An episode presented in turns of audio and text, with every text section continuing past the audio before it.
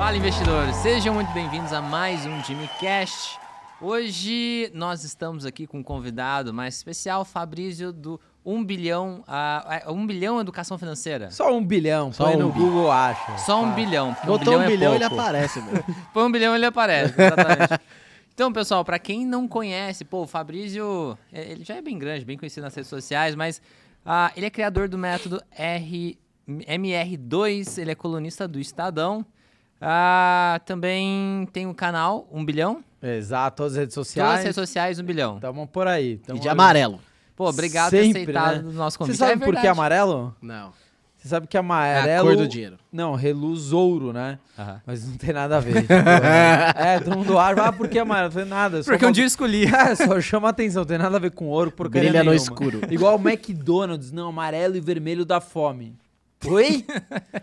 Aonde que amarelo e vermelho dá Não, fome? não pode falar. Isso são as met... Como é que fala? É, é, Não sei o que das cores. Os... Significado. A Signif- ciência das é, a cores. ciência das Pô, cores. achei que ele ia Esse é contar uma marketing, história. né? Não, nada. Porque sou- meu Ele é pai, quando eu tinha. 3 anos. Sou formado em publicidade, Ah ali lá. você aprende que assim, se eu, se eu chegar e falar assim, ó, por que que essa caneca é redonda? Eu vou criar um conceito em volta. Você vai falar, caraca, é verdade, Legal, faz é. sentido. Mas às vezes você olha e fala, mas é feia essa caneca. Tipo, dane-se que, que tem um conceito.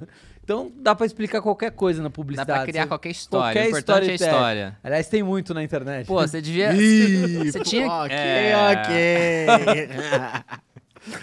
É, não pode cuidar. é, cuidar. vamos entrar ne- nesse ponto não, mas eu acho que em cada lugar que você ia, você podia contar uma história diferente aí da sua roupa amarela. Então, porque minha mãe, ela fazia Ia ovos legal mexidos. mesmo. E aí o amarelo, sabe? Cada lugar aí no outro você fala, poxa, então a cerveja que meu tio fabricava lá em Pindamonhanga. Pô, ia ser super divertido. Pô, a né? primeira ação que eu comprei foi no celular, a capinha era amarela, então tem uma, uma conexão violenta. Muito forte. Não tem nada, é só porque chama atenção. Ó, o precisava Banco do marcar. Brasil é amarelo. Não, mas é amarelo. É. Me comparando a eficiência do Banco do Brasil? Não, fala mal do Banco do Brasil. Não, não, é só tô aquele dia perguntando. do time, não fala mal. Não, só tô Vai perguntando. rolar treta aqui, velho. Só tô perguntando. Não fala mal do Banco do. Brasil. É, não, Banco do vamos, vamos Brasil. entrar nesse ponto, não. Se a gente vai entrar no ponto de atrito, eu não quero já começar brigando com o convidado logo E, e cedo. Jimmy é um cara briguento, né? É. Ele é um cara muito bravo, né? Agressivo. Tipo, de uma personalidade muito forte, o Jimmy. Agressivo aqui, ó. O cara é bravo. Viu, daqui a- Tô quase me espumando aqui. Pô, mas deixando as brincadeiras de lado, Fabrício, conta pra gente um pouco como que você veio parar no mercado financeiro. Conta essa história aí. Ah, Sei que você já tá há bastante tempo aí, conhece todo mundo. Como é que é começar em 1920? Brincadeira. O pessoal que não sabe, ele me zoa que eu sou velho. Ele- a gente se conhece. Eu tenho 28 anos, pra quem não sabe. Não, para de zoar. Ah, ele fala, né? Não, para de zoar. Rodou sem óleo, foi muito Não é bom. porque ele fica falando que ele é novo e a galera sabe que ele tem 39 e ele fica falando, não, tenho 28. É marketing. E aí ele fica me zoando disso, pessoal. Que, que eu sou velho e tal, falando que eu tenho 40 e poucos anos. Mas, Rodou mas sem não é óleo. verdade. Não, nunca falei que você é velho, não vem, nunca. Falei que você tem cara de velho. Tem cara só. Você rodou sem óleo, mas, nu- mas nunca falei que você é velho. É. Não, beleza. Então, mas. É isso aí. Como é que Como é era que- lá o pregão ao viva voz? Participou. Brincadeira. Mas sério, como é que você começou? Você já tá há um bom tempo mesmo, tem uma experiência muito grande no mercado aí. Conta um pouco pra gente. Então, co- como é que eu cheguei, né? Primeira coisa que eu falo. é, quando eu ia na garagem do meu prédio, eu brincava, aí eu falava, meu, quem que tinha os carros melhores, né? Meu pai tinha um Fiatzinho Uno ali, tinha galera às vezes com o golzinho GTI e tal. Geralmente era a galera que tinha um comércio, né? Eram os empreendedores. De moleque assim, de 6, 7 anos de idade, eu já me ligava. Eu sempre gostei de carro, coisa com motor, brincava de Hot Wheels, enfim. E aí aquilo ali ficou na minha cabeça. Aí, como minha família não, não tinha grana, né? Eu falo, eu nasci num AP de 50 metros quadrados, morando em cinco pessoas, né? Morava em quatro, aí minha irmãzinha nasceu, enfiaram o berço no quarto, se vira aí no cubículo e a gente morava ali, aí depois que a gente mudou de apartamento. Aí eu falei, cara, herdeiro eu não vou ser. Então, se eu não vou ser herdeiro, eu vou precisar correr atrás. E aí eu via que, obviamente, o melhor caminho para você ganhar grana era empreendendo. E aí o que aconteceu? Comecei logo cedo, fui trabalhar com uma ex-Big Brother, né? Tipo, Costurando ali, contato, tal, tal. Cheguei da onde que ex- você foi parar com uma ex-Big Brother? Cara, é uma longa história? Não, mas Putz, você, grilo, formar- você história. se formou em Publicidade, publicidade. Isso na- foi antes ou depois? Não, não, naquela época eu ainda tava na faculdade. Aí o que, que eu fazia? É... Ó, ligação, ligação, perigoso. Bom, aí o que, que eu fazia? É, minha faculdade era à noite, eu tinha um estágio que eu fazia de manhã e à tarde eu trabalhava com ela. Então eu trabalhava no estágio de manhã, à tarde com essa ex-Big Brother e depois eu ia pra faculdade. Comecei a ficar esgotado. Aí larguei o estágio e fui só, fiquei com ela. Era, foi uma fase boa pra caramba, porque eu sentava, eu, imagina, com 17 anos de idade, 18, com diretores de TV e tal. Eu falava, meu, quem é essa criança vindo falar comigo? né? E aí, qual era a sua função? Cuidava de tudo, todos os contratos, carreira, tudo, tudo eu acabava cuidando e fui, fui aprendendo ali. E acabava, quando o, o artista, a pessoa que, que tem um renome, ela atrai muita gente, né? Então você acabava fazendo muito network, porque todo mundo quer estar perto de quem tá no hype. Uhum. Na época ela tinha acabado de sair do BBB, enfim. Foi através Aí- de amizades que vai, por exemplo, pra em- ajudar a, a- a audiência a pensar, pô, quero trabalhar, quero chegar em alguém que é grande. Como é que a pessoa faz isso? Cara, primeira coisa, é, às vezes você fala o seguinte: ah, a pessoa que é muito grande, sei lá, tem muito dinheiro, ela não precisa de nada de mim. E pessoas precisam de pessoas. Talvez ela não precise do seu dinheiro. Mas às vezes você tem um contato, um acesso que ela precise. Ou você consegue apresentar alguma coisa que vai ajudar ela em Ela outra coisa. valor. Ou ela, sabe, ela tem um bilhão, mas ela não entende redes sociais. Mas você entende Aham. desse game e pode ajudar a empresa dela. Então acho que a Cara, isso é muito engraçado porque é muito verdade. A gente sabe de exemplos práticos, exatamente isso. A pessoa é super bem sucedida em várias áreas e não sabe mexer na rede social. Exato. E aí, onde entra a pessoa, Sempre talvez. você tem um, um conhecimento, defici- um é um- network, alguma coisa que Você atende uma deficiência do você outro. atende uma deficiência. E a primeira coisa pra você construir network é não parecer que você é uma pessoa interesseira. Nossa, eu tô por isso e começa a pedir coisa.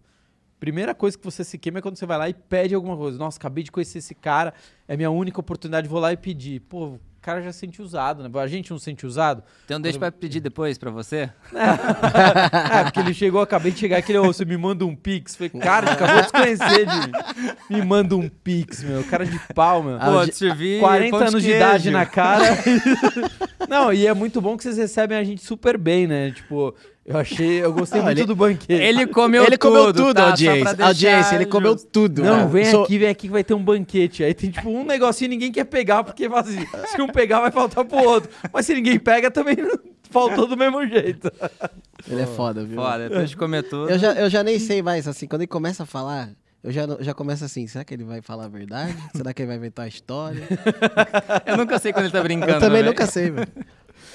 Mas Perdão, então... pode continuar. Eu- É, É, a galera chega pedindo e, mano, tipo, você Isso tem que afasta já... a pessoa, né? Você não pode afasta chegar... a pessoa. E tem, tem aquela história, né? Que a gente tá sete pessoas de qualquer ser humano do mundo. Isso é real. Uhum.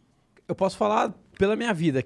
Quem precisar chegar, eu chego. Ah, eu preciso falar com o Obama. Você conhece o Obama? Não. Você conhece alguém que trabalha com o Obama? Também não. Mas eu consigo chegar, pelo menos, na assessoria direta do Obama. Vou ligar pra fulano, pra ciclano, pra beltrano, que eu vou chegar na pessoa que trouxe o Obama pro Brasil quando ele fez a palestra, que vai me passar o contato do, do lado do braço direito dele e eu vou chegar nele. É. Então, com todo mundo, cara, dificilmente tem alguma pessoa Eu, eu acho que que, é eu não real. consiga chegar. Tem um TikTok que mostra É isso. real. O cara, você pega um cara da história, sei lá, Rasputin da Rússia de 1900, 1500. O cara, ele acha, sei lá, 1500 é longe, né? Mas, sei lá, 1800, sei lá. O cara acha a- as conexões até chegar na pessoa.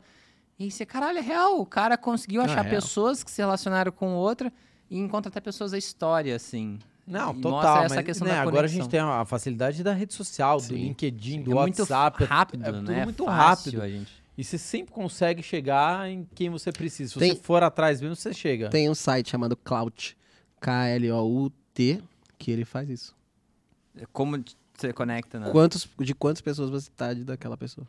Que louco. Ele faz o rastreamento da É, sua rede da sua social, rede social, e chega tipo, até... aí você vê, tipo, fulano é amigo de ciclano, que é e amigo você de é amigo Beltrano. desse cara. Tipo, então você tá um passo desse cara, você tá três passos desse cara, você tá três pessoas daquele cara. Entendeu? E aí você chega. Eu falo, eu não sei no mundo, mas no país não tem ninguém que eu não consiga chegar perto. É, ó, pessoa. ficou a dica aí pra quem quiser namorar a Jelly? Beacher, por exemplo.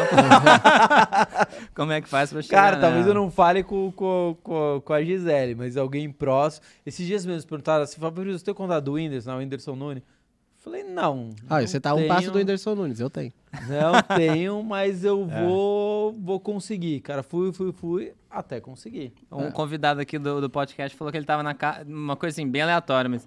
Ele tava na casa da Bruna Marquezine. Então, assim, a- eu tava a um passo de distância de Sim. contato. Da... É, a Sasha não tava na minha casa no dia? Exatamente. Então, você a é meu amigo, você tá a um passo da Xuxa. Doido, né? Ah, eu tô é, falando, então essa teoria funciona, velho. Funciona. Ah, é, não tem jeito. Se você se for atrás mesmo, se agilizar. E quando a galera entende a importância do network, ninguém nasce com network. Não tá no seu berçário, né? No seu, no seu, na sua incubadora, ó, tá aqui a lista de e-mail, telefone, WhatsApp, de todo mundo que você vai precisar na sua vida para você crescer, para você se relacionar. Não tem. Network a gente constrói. Claro, se você não nascer numa família privilegiada, você vai ter mais acesso, e se você não nasceu, menos. Exato. Mas é, é é um processo de construção, construção diária. Mas o cara quer construir network, mas entra no elevador e não dá bom dia. Tipo, entra de cara Ah. feia. Aí depois ele vê alguém que ele tem interesse e ele fica tentando chegar perto daquela pessoa. Cara, você não dá nem bom dia. Ou chega você tratar mal o garçom. Aí você tá no meio de uma reunião, mas o cara já viu que você tratou mal o garçom. Fala, cara, não gostei da, da atitude desse cara. já- ele não vai falar nada, mas ele já tá com o pé atrás com você. Fala, pô, você não trata nem bem o garçom. Né? E você quer fazer negócio. No final, a gente sempre tá, tá lidando com pessoas, né? Independente se ela é o garçom, se ela é uma celebridade, né? Então a pessoa, então ela tem que acostumar a ser boa com pessoas, tratar bem pessoas, né? Independente da função, para a hora que Total. ela quiser escalar esse networking, na hora que ela chega, a outra pessoa acha a- a- a- agradável, né? Que goste de- da companhia dela, da, da- da- e esteja aberta a ouvir o que, que ela tem para falar, né? Total, todas. Você fala assim, "Meu, eu preciso contar de um líder comunitário de uma comunidade. Conheço. Preciso de. Cara, quem você imaginar? Se eu não conheço, eu conheço quem conhece. Não é, não é só E- assim, gente, ah, empresários fodarásticos. Não. Gente Co- mais, uma condição social mais simples. Preciso de um grafiteiro para fazer tal coisa. Conheço. É, então eu, eu, então, eu, eu cortei isso pra, pra- porque eu acho super interessante, é meio viagem, né? Às vezes o pessoal que tá escutando, mas é, é um ponto importante porque é networking, né? E aí, desculpa, você tava contando essa história, Você não- né? eu, eu tenho a teoria, você não vai enriquecer se você não tiver outras pessoas. Sem É. network. É Não, é impossível. muito difícil. Muito A difícil gente você sempre se enriquece em conjunto, né? É, É. muito difícil. Enriquecer sem network. Mas eu tava contando minha história. Deixa eu voltar aqui. Aí você tinha uma ex-BBB. Bom, aí trabalhava com ela, tal, tal. Um dia me enchi o saco desse meio artístico. Foi, meu, vou trabalhar com outra coisa. Eu conheci um diretor do, do São Paulo Futebol Clube. Falei, cara, vem trabalhar comigo, enfim. E aí começamos a trabalhar junto, cuidando de jogador de um tempo. Melhor que artista, porque o jogador pelo menos é seu amigo, é seu brother e tal. Mas ao mesmo tempo também não tá nem pra nada, né? O jogador só pensa, tipo, mulher, dinheiro, mulher, dinheiro. Chega uma hora que você fala, cara, para de falar de mulher e dinheiro, pelo amor de e Deus. fazer gol. É, não, nem. É, Nem isso é a gol. terceira opção do geralmente do jogador. É mulher, dinheiro, futebol. Tipo, futebol é Nessa terceira. ordem de prioridade. Nessa ordem. Aí eu falei, cara, isso aqui eu não vou ganhar dinheiro de verdade, vou pra empresa. Comecei a fazer assessoria de imprensa para empresas, né? Mas não tinha nem ideia como é que fazia, como é que começava, se tinha que pagar pro jornalista, não entendia nada, e não tinha pra quem perguntar. Na época não tinha pra quem perguntar, né? Era muito novo, é, não tinha essa facilidade. Para muitas tanta- áreas também não tem uma formação prática, né? O que você aprende na faculdade serve pra nada a maioria não, das vezes. a né? maioria, ah, grande parte da minha faculdade, tipo, eu posso chegar e jogar no lixo que não, não tem evolução. O que você aprende na, na teoria, no fazendo, não dá pra comparar. Posso falar até da Camila que trabalha comigo. Ela fala, "Fá, o que ela faz, em teoria, a melhor faculdade de comunicação do país. O que eu aprendi aqui, eu dou aula para os meus professores. Posso dar aula de social, de estratégia, porque o cara não vive isso, Não entendeu? vive. Ele sabe a teoria ali E muda muito rápido. e muda né? muito rápido, cada três meses muda, O né? modelo acadêmico não muda rápido. É, esquece, totalmente engessado. Bom, enfim. Aí eu comecei a trabalhar com empresa, começou a dar certo, né? Comecei a abrir minha minha assessoria de imprensa, um foi indicando o outro, comecei a assessorar escritório de advocacia, outras coisas. Aí eu falei, cara, qual que é o mercado que nunca tem crise, onde se ganha dinheiro? Cara, mercado financeiro. Pra lá que eu vou. Conheci uma pessoa que me apresentou um dono eh, de uma corretora. Aí trabalhou eu, trabalhou o Thiago Nigo, trabalhou o pai do Felipe Miranda, trabalhou uma galera das Que da antigas hora, mano. Caraca. antigas do mercado. Isso há 17, 18 anos atrás. Passou um tempo depois, falei, pô, já, já entendo disso. Reuni pessoas, né? Outras pessoas, um era um cliente meu, outro uma amiga minha. Cara, vamos, a gente tem um business na mão. Vamos abrir uma wealth, né? Você é super assessoria de empreendedor desde 18 anos. Sempre, já, já vendi chá, já vendi geladinho, já descarreguei caminhão de tijolo, já ajudei meu pai na gráfica, já fiz tudo que você possa imaginar, Foda. só não me prostituí. Mas de resto, já fiz tudo que você possa imaginar. Aí Beleza. você tinha, um- você tinha uma empresa de assessoria de imprensa, especializou no mercado No financeiro. mercado financeiro. Atendeu as corretoras todas, Exato. fazia essa relação imprensa barra corretora. Exato. Legal. Aí chegou um tempo, né? Porque o empreendedor Aí é. você criou um incomodado. wealth, como é que é? É, uma, uma assessoria de investimentos só focada em Ah, que fortunas. legal. né? Clientes acima aí de 5, 10 milhões. Beleza. Aí logo depois disso foi, cara, já beleza, já, já consegui colocar o cara em tudo, no Jornal Nacional, ah, já tenho contato com todo mundo. Falei, "Pô, quero fazer outra coisa também, né? O empreendedor tem disso, não é, não é o dinheiro que motiva o empreendedor. Eu falo para todo mundo, ah, se eu, se eu tivesse 100 milhões, certeza que eu me, aposenta, me aposentaria, me aposentaria, é isso? Ah, Me aposentaria na hora, né? Você já ouviu isso? aham. Cara, on- on- é, na sexta-feira, o cara falou, cara, se eu tivesse essa grana, eu iria me aposentar. Eu falei, provavelmente você nunca vai ter essa grana. Porque o empreendedor A tem é tesão. outra, o é. A gente falou isso esses dias, né? Foi. Aí eu falei assim, mano, se você tivesse, sei lá, quanto você quer pra parar? Ah, sei lá, 30 milhões. Aí, mas você ia parar? Eu falei, ah, acho que não, né, mano? Acho que ia continuar fazendo a Acho que mesma ia continuar coisa. fazendo a mesma coisa, tá ligado? Ah, é, não, o empreendedor não para, porque depois o cara tem um bi. Ele já compra tudo, ele compra avião, barco, tal, tal. Não faz diferença Não mais, faz né, diferença Chega num mais. ponto onde dinheiro não faz diferença no dia a dia. É, então o que, que, que é o tesão? É o game, é o estar realizando. Construir um negócio, construindo desafio. projeto, desafio. Pessoas. Aí você começa a ter tesão de ver quem tá junto com você também ascendendo. Todo mundo melhorando. Puta, a pessoa É, crescendo. Tava, fui É na mesmo. formatura da, da Camila que trabalha comigo, né? Acabou de se formar na faculdade agora. legal. Cara, a família dela inteira viu, cara, obrigado por ter acreditado. Eu falei, não, não é que eu acreditei, eu só vi o que as pessoas não estavam vendo, não é? Não fui bonzinho. Simplesmente vi um potencial e porque também me Porque, beneficiaria. exatamente. E ponto final. Mas você vê e fala, cara, a pessoa é milionária novinha, né? E fala, pô, que tesão, né? Que você mudou a vida de uma pessoa. né? O empreendedorismo mudou a vida de uma pessoa super nova. E aí depois é o que eu te falei, aí eu enchi o saco e falei, cara, vou fazer um canal de educação financeira, né? Já tava o Thiago com dele, já tava a Natália com dele. Falei, mas eu não vou fazer mais do mesmo. né? Eu falei, eu posso fazer a mesma coisa de uma forma diferente. Sempre gostei muito de viajar, né? tô sempre viajando. Aí era uma segunda noite, tava com a minha ex, né? A gente morava junto, falei assim, acabei de comprar passagem, quarta a gente vai pro Chile, a gente vai esquiar. Da Como assim? Falei, a gente vai esquiar. E eu vou começar meu canal lá. Como assim? Vamos pro Vale Nevado. Vamos Vale Nevada. Aí liguei pro amigo meu e falei, cara, o que eu preciso comprar? Ele falou, não, compra uma Osmo, que é um estabilizador de imagem, compre miczinho de lapela e rock and roll. Vai, vambora. Aí minha ex na neve, né, segurando ali, com uma, com uma, um- tipo uma cartolina aqui pra eu lembrar os tópicos. Na estação de esqui, que muita gente falava que era chroma key, porque a imagem era tão bonita, aquele céu azul. Ah, daí é chroma key.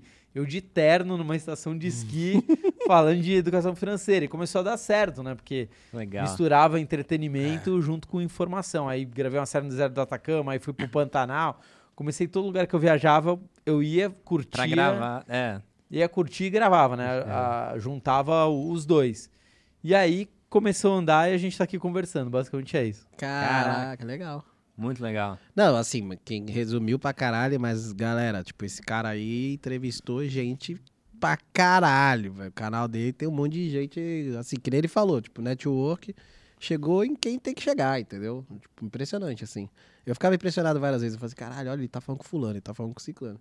Pô, o cara consegue, sabe? Tipo, ficava impressionado com ele. Porque é difícil você atrair, né, convidados, pessoas. A gente sabe esse nosso Ah. dia a dia aqui, né? Tipo, e por que o cara vem e tal, por que não? A gente fica nessa, né? A gente até tá brincando com o Luan, né? A gente é série B, tem a série A, tem a série C, entendeu? O mercado cresceu pra caralho, né? Tipo, Não, você viu o mercado crescer, né? Sim, total. E agora sim, como todo mercado que vai ficando mais sólido, isso de qualquer segmento. Os amadores ou alguém que não, não tem talento vai ficando para trás, né? Vai sobrando ali realmente quem tem algo diferente, algo para oferecer. O resto é muito mais difícil, porque quando você é, você é visionário, você vi- vislumbrou aquele mercado antes de todo mundo, você tá ali, né, desmatando, mas você tá sozinho desmatando. Depois chega todo A mundo. competição. E aí o Corrida do ouro, é. corrida do ouro. Corrida do ouro, É. Serra Pelada. Serra Pelada. Você chegou antes, depois você tem o seu buraquinho ali pra tentar achar um ourinho. É. E isso é, normal de qualquer, Qualquer segmento. business, e né? agora a educação financeira.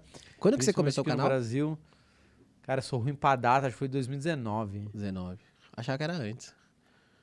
Não, acho que foi 2019, 2020. Não, acho que foi 2019. Boa. Eu sou E- ruim pra data. também. Mas é, eu percebo exatamente isso, né? Vai chegando a competição e fica quem são os melhores, né? E a galera que faz uma, uma- um trabalho de qualidade baixa vai ficando pra trás. Apesar que hoje o mercado tá muito aquecido, né? Mesmo Tá. pessoas pequenas, ah, empresas estão pagando. A gente É. percebe isso, né? As Porque é um mercado que tem dinheiro, né? O mercado financeiro faz uma crise que os bancos mandaram 50% dos funcionários embora. Não tem. Não tem. O banco pode até quebrar, mas geralmente quebra porque fez rolo, enfim. Ah, tá vendo? Quando que Foi um dos bancos teve prejuízo? Não, por- Acho que não Ah, lembro. eu Ele acho que nos declarar. últimos 20 anos, acho que não. Nunca declarou, Redu- tipo... reduz o lucro, né? Quando tem a pandemia É. que faz provisionamento. aí Eu acho que o o- Banco do Brasil teve dentro de 20 anos lá atrás, quando... Há 20 anos, né, mano? É.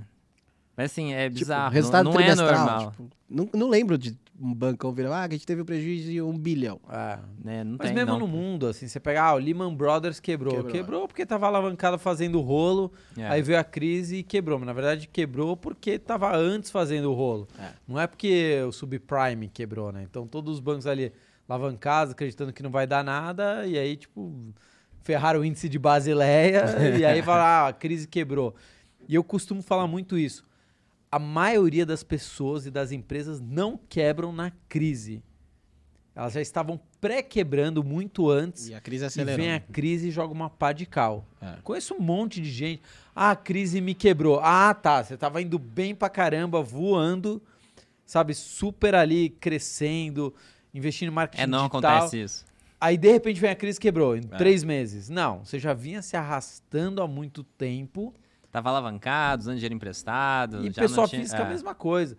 Nossa, me quebrou. Foi, cara, você deveria ter reserva de emergência no mínimo de seis meses. É. E provavelmente de um ano, né? O ideal é que você tenha ali reserva de emerg- emergência um ano. Aí, de repente, veio a crise te quebrou? Não. Você vem quebrando há muito Há muito tempo. tempo. A crise só joga uma pá de cal E quem tá... encerra o caso. Esse é, o não, caso. mas eu vejo também, assim, pra você ver uma economia americana que é super aquecida, é uma economia forte, né? Uma economia que se recupera muito rápido. Mas você vê os empreendedores lá, muitos vivem na, no limite, assim, tipo, isso aqui é o meu salário, entendeu? Eu criei meu salário, mi- minha empresa é o meu salário. Então, assim, quando ele tem um problema, ele, cara, não tô recebendo. Entende? Tipo, é uma coisa meio. A maioria, né? Eu tava Confunde vendo. pessoa física com jurídico. É, é porque é, é um fato, né? Tipo, o cara criou o próprio emprego, né? O cara criou o Tá próprio falando emprego. aqui no Brasil? Não, o americano. Que quando veio a crise lá, a crise foi muito violenta nos Estados Unidos. Eu fui para os Estados Unidos na época que a crise do Covid agora foi, tipo, fui para Los Angeles. Los Angeles era, mano, mendigo pra caralho, gente. Venice É Beach. que lá eles têm um problema de lei, né? As Você pessoas dormindo no carro, 900 velho. dólares você não é preso, não, mas né? tudo bem, mas isso aí é uma coisa, não é, eu tô falando da violência, tô falando, tipo assim, de ver milhares de pessoas dormindo em carros. Tipo, então isso me marcou muito, assim, de ir pra Los Angeles, numa cidade super próspera e tal. Mas, e aí eu vi um documentário de, que chama Flu, Flu California, Fugindo da Califórnia. Né? Eu te mostrei esse documentário do garoto. E ele fez um documentário muito que viralizou pra cá, tá no YouTube, chama, chama Fugindo da Califórnia. E ele fala dessa dos empreendedores, né? E, e- e que a base da economia americana é do empreendedorismo, até porque assim, taxa de juros lá embaixo, né? Investimento é renda variável, é uma, né? aquela doideira. E ele, o que acontecia é que assim, o americano, o empreendedor, ele vive no limite. Então assim, tudo, ele tem um poder aquisitivo bom, você vê. Essa cultura da hipoteca, do leasing. Exato, mas, tipo assim, você tá, você tá totalmente financiado, né? Você paga 400 dólares no carro, mas o carro é bacana. Como os juros é muito barato, fica muito fácil alavancar, Exato. né? Isso é o mal Mas ele cria o próprio emprego, entende? O cara monta uma pizzaria de esquina, o cara vive legal, tipo, o cara vive maneiro, assim, sabe? Só É. que, então, quando vem uma crise dessa, o cara fica três, quatro meses sem receber, ele quebra. Em três meses ele quebra. Mas, É, pô, aqui tem vários problemas, né? Primeiro são os governos democratas lá, que tem um monte de lei que atrapalha muito a economia. Por isso as pessoas estão fugindo da Califórnia e indo para o Texas. Ah, então, assim, a interferência econômica do governo de esquerda, o autoritarismo e tal, esse tipo de coisa, um monte de lei para tentar controlar. Vamos fazer uma economia bonitinha e estraga tudo. Ah, então, assim, tem esse problema ideológico de medidas burras por causa da esquerda. Sim. E tem também a questão de da alavancagem, né? Os juros baixos, ele corrompe a economia, corrompe as pessoas a operarem dessa forma. Uma parte significativa da economia americana são as empresas zumbis, que simplesmente elas só funcionam ou no prejuízo ou com dinheiro emprestado nos juros muito baixos. Então, tipo assim, se aumenta meio por cento, um por cento de juros, ah, ela já não, o, o business já não se paga, e por isso ele tem que fechar. Sim. Então, é, é, esses pontos de estar alavancado por causa de um juros baixo, interferência do Federal Reserve, que tem às vezes um juros mais baixo que deveria, e de medidas econômicas, medidas políticas que destruiu a economia da Califórnia, que era geralmente funciona assim, ó, o que aconteceu com a Europa, né? Enriquece com liberdade, a galera, como é rico, vamos tomar o poder e vamos prometer um monte de coisa pro povo.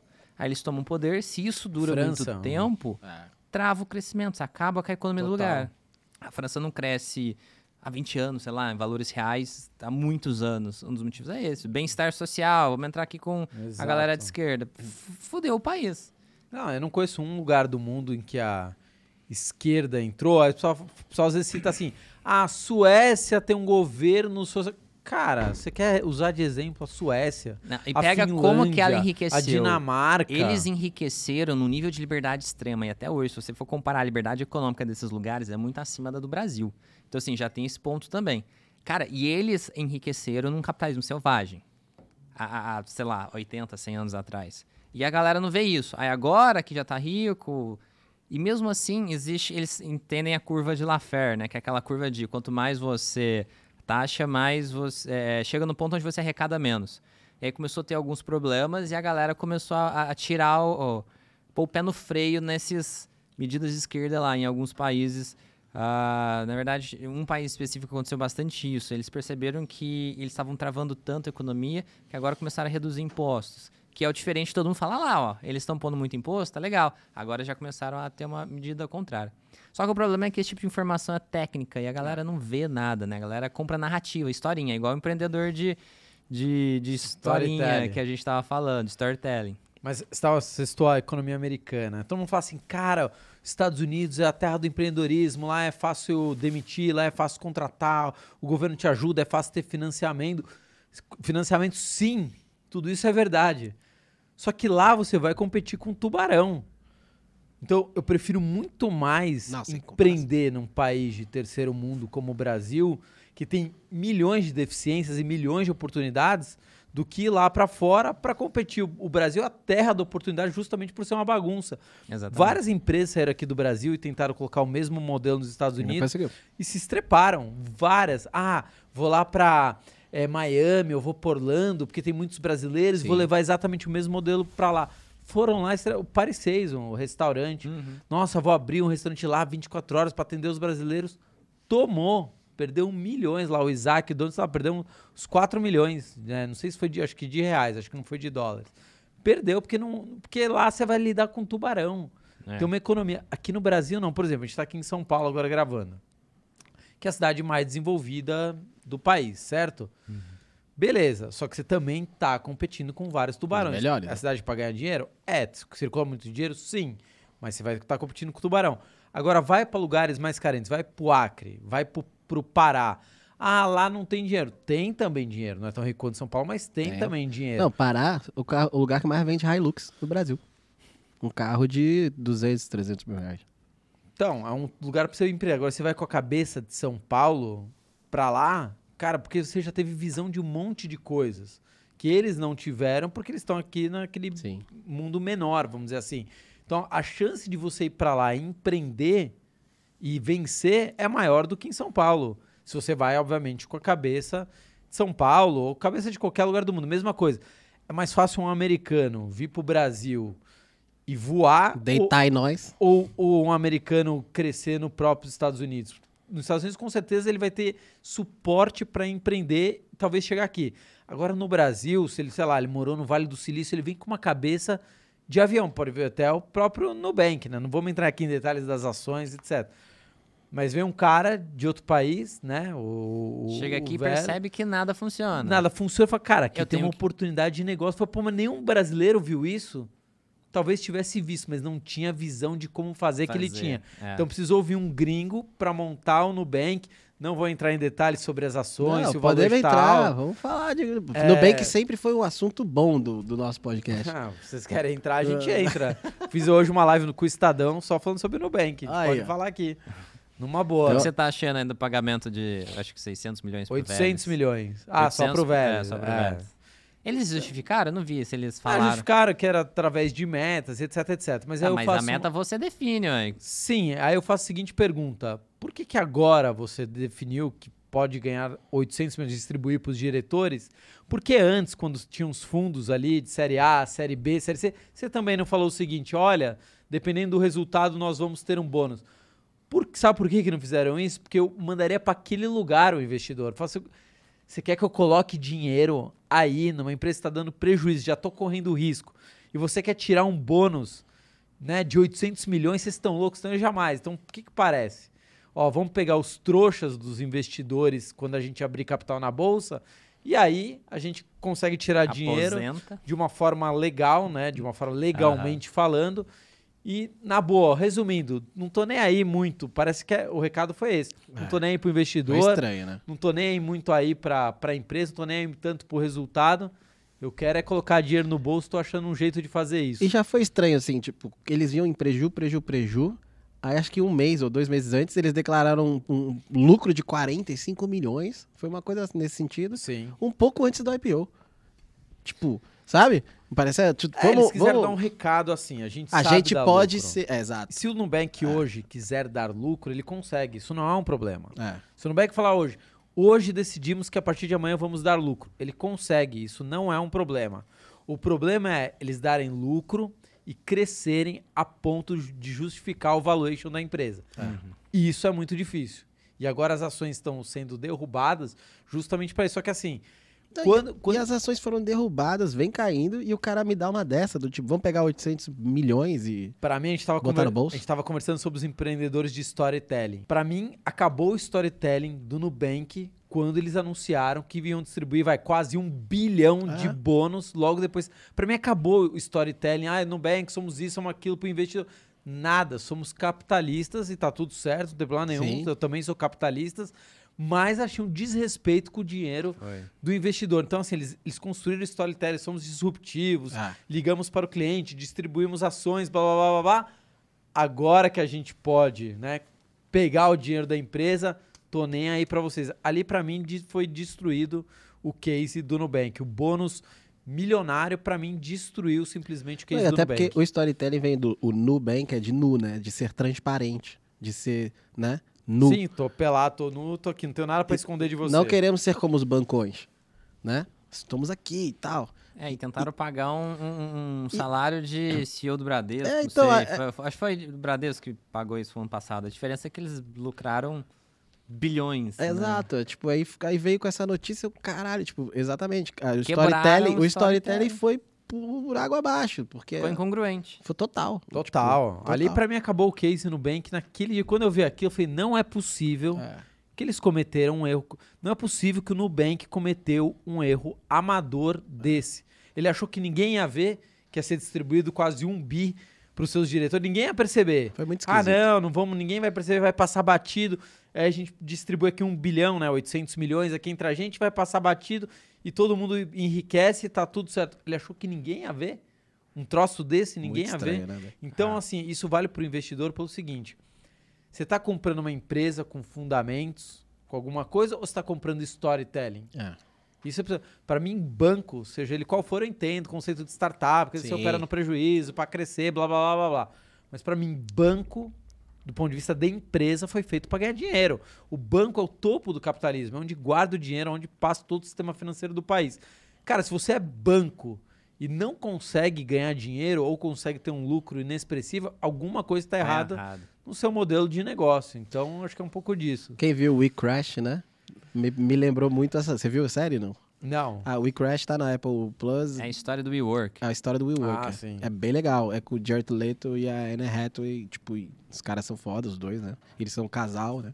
Os donos do WeWork.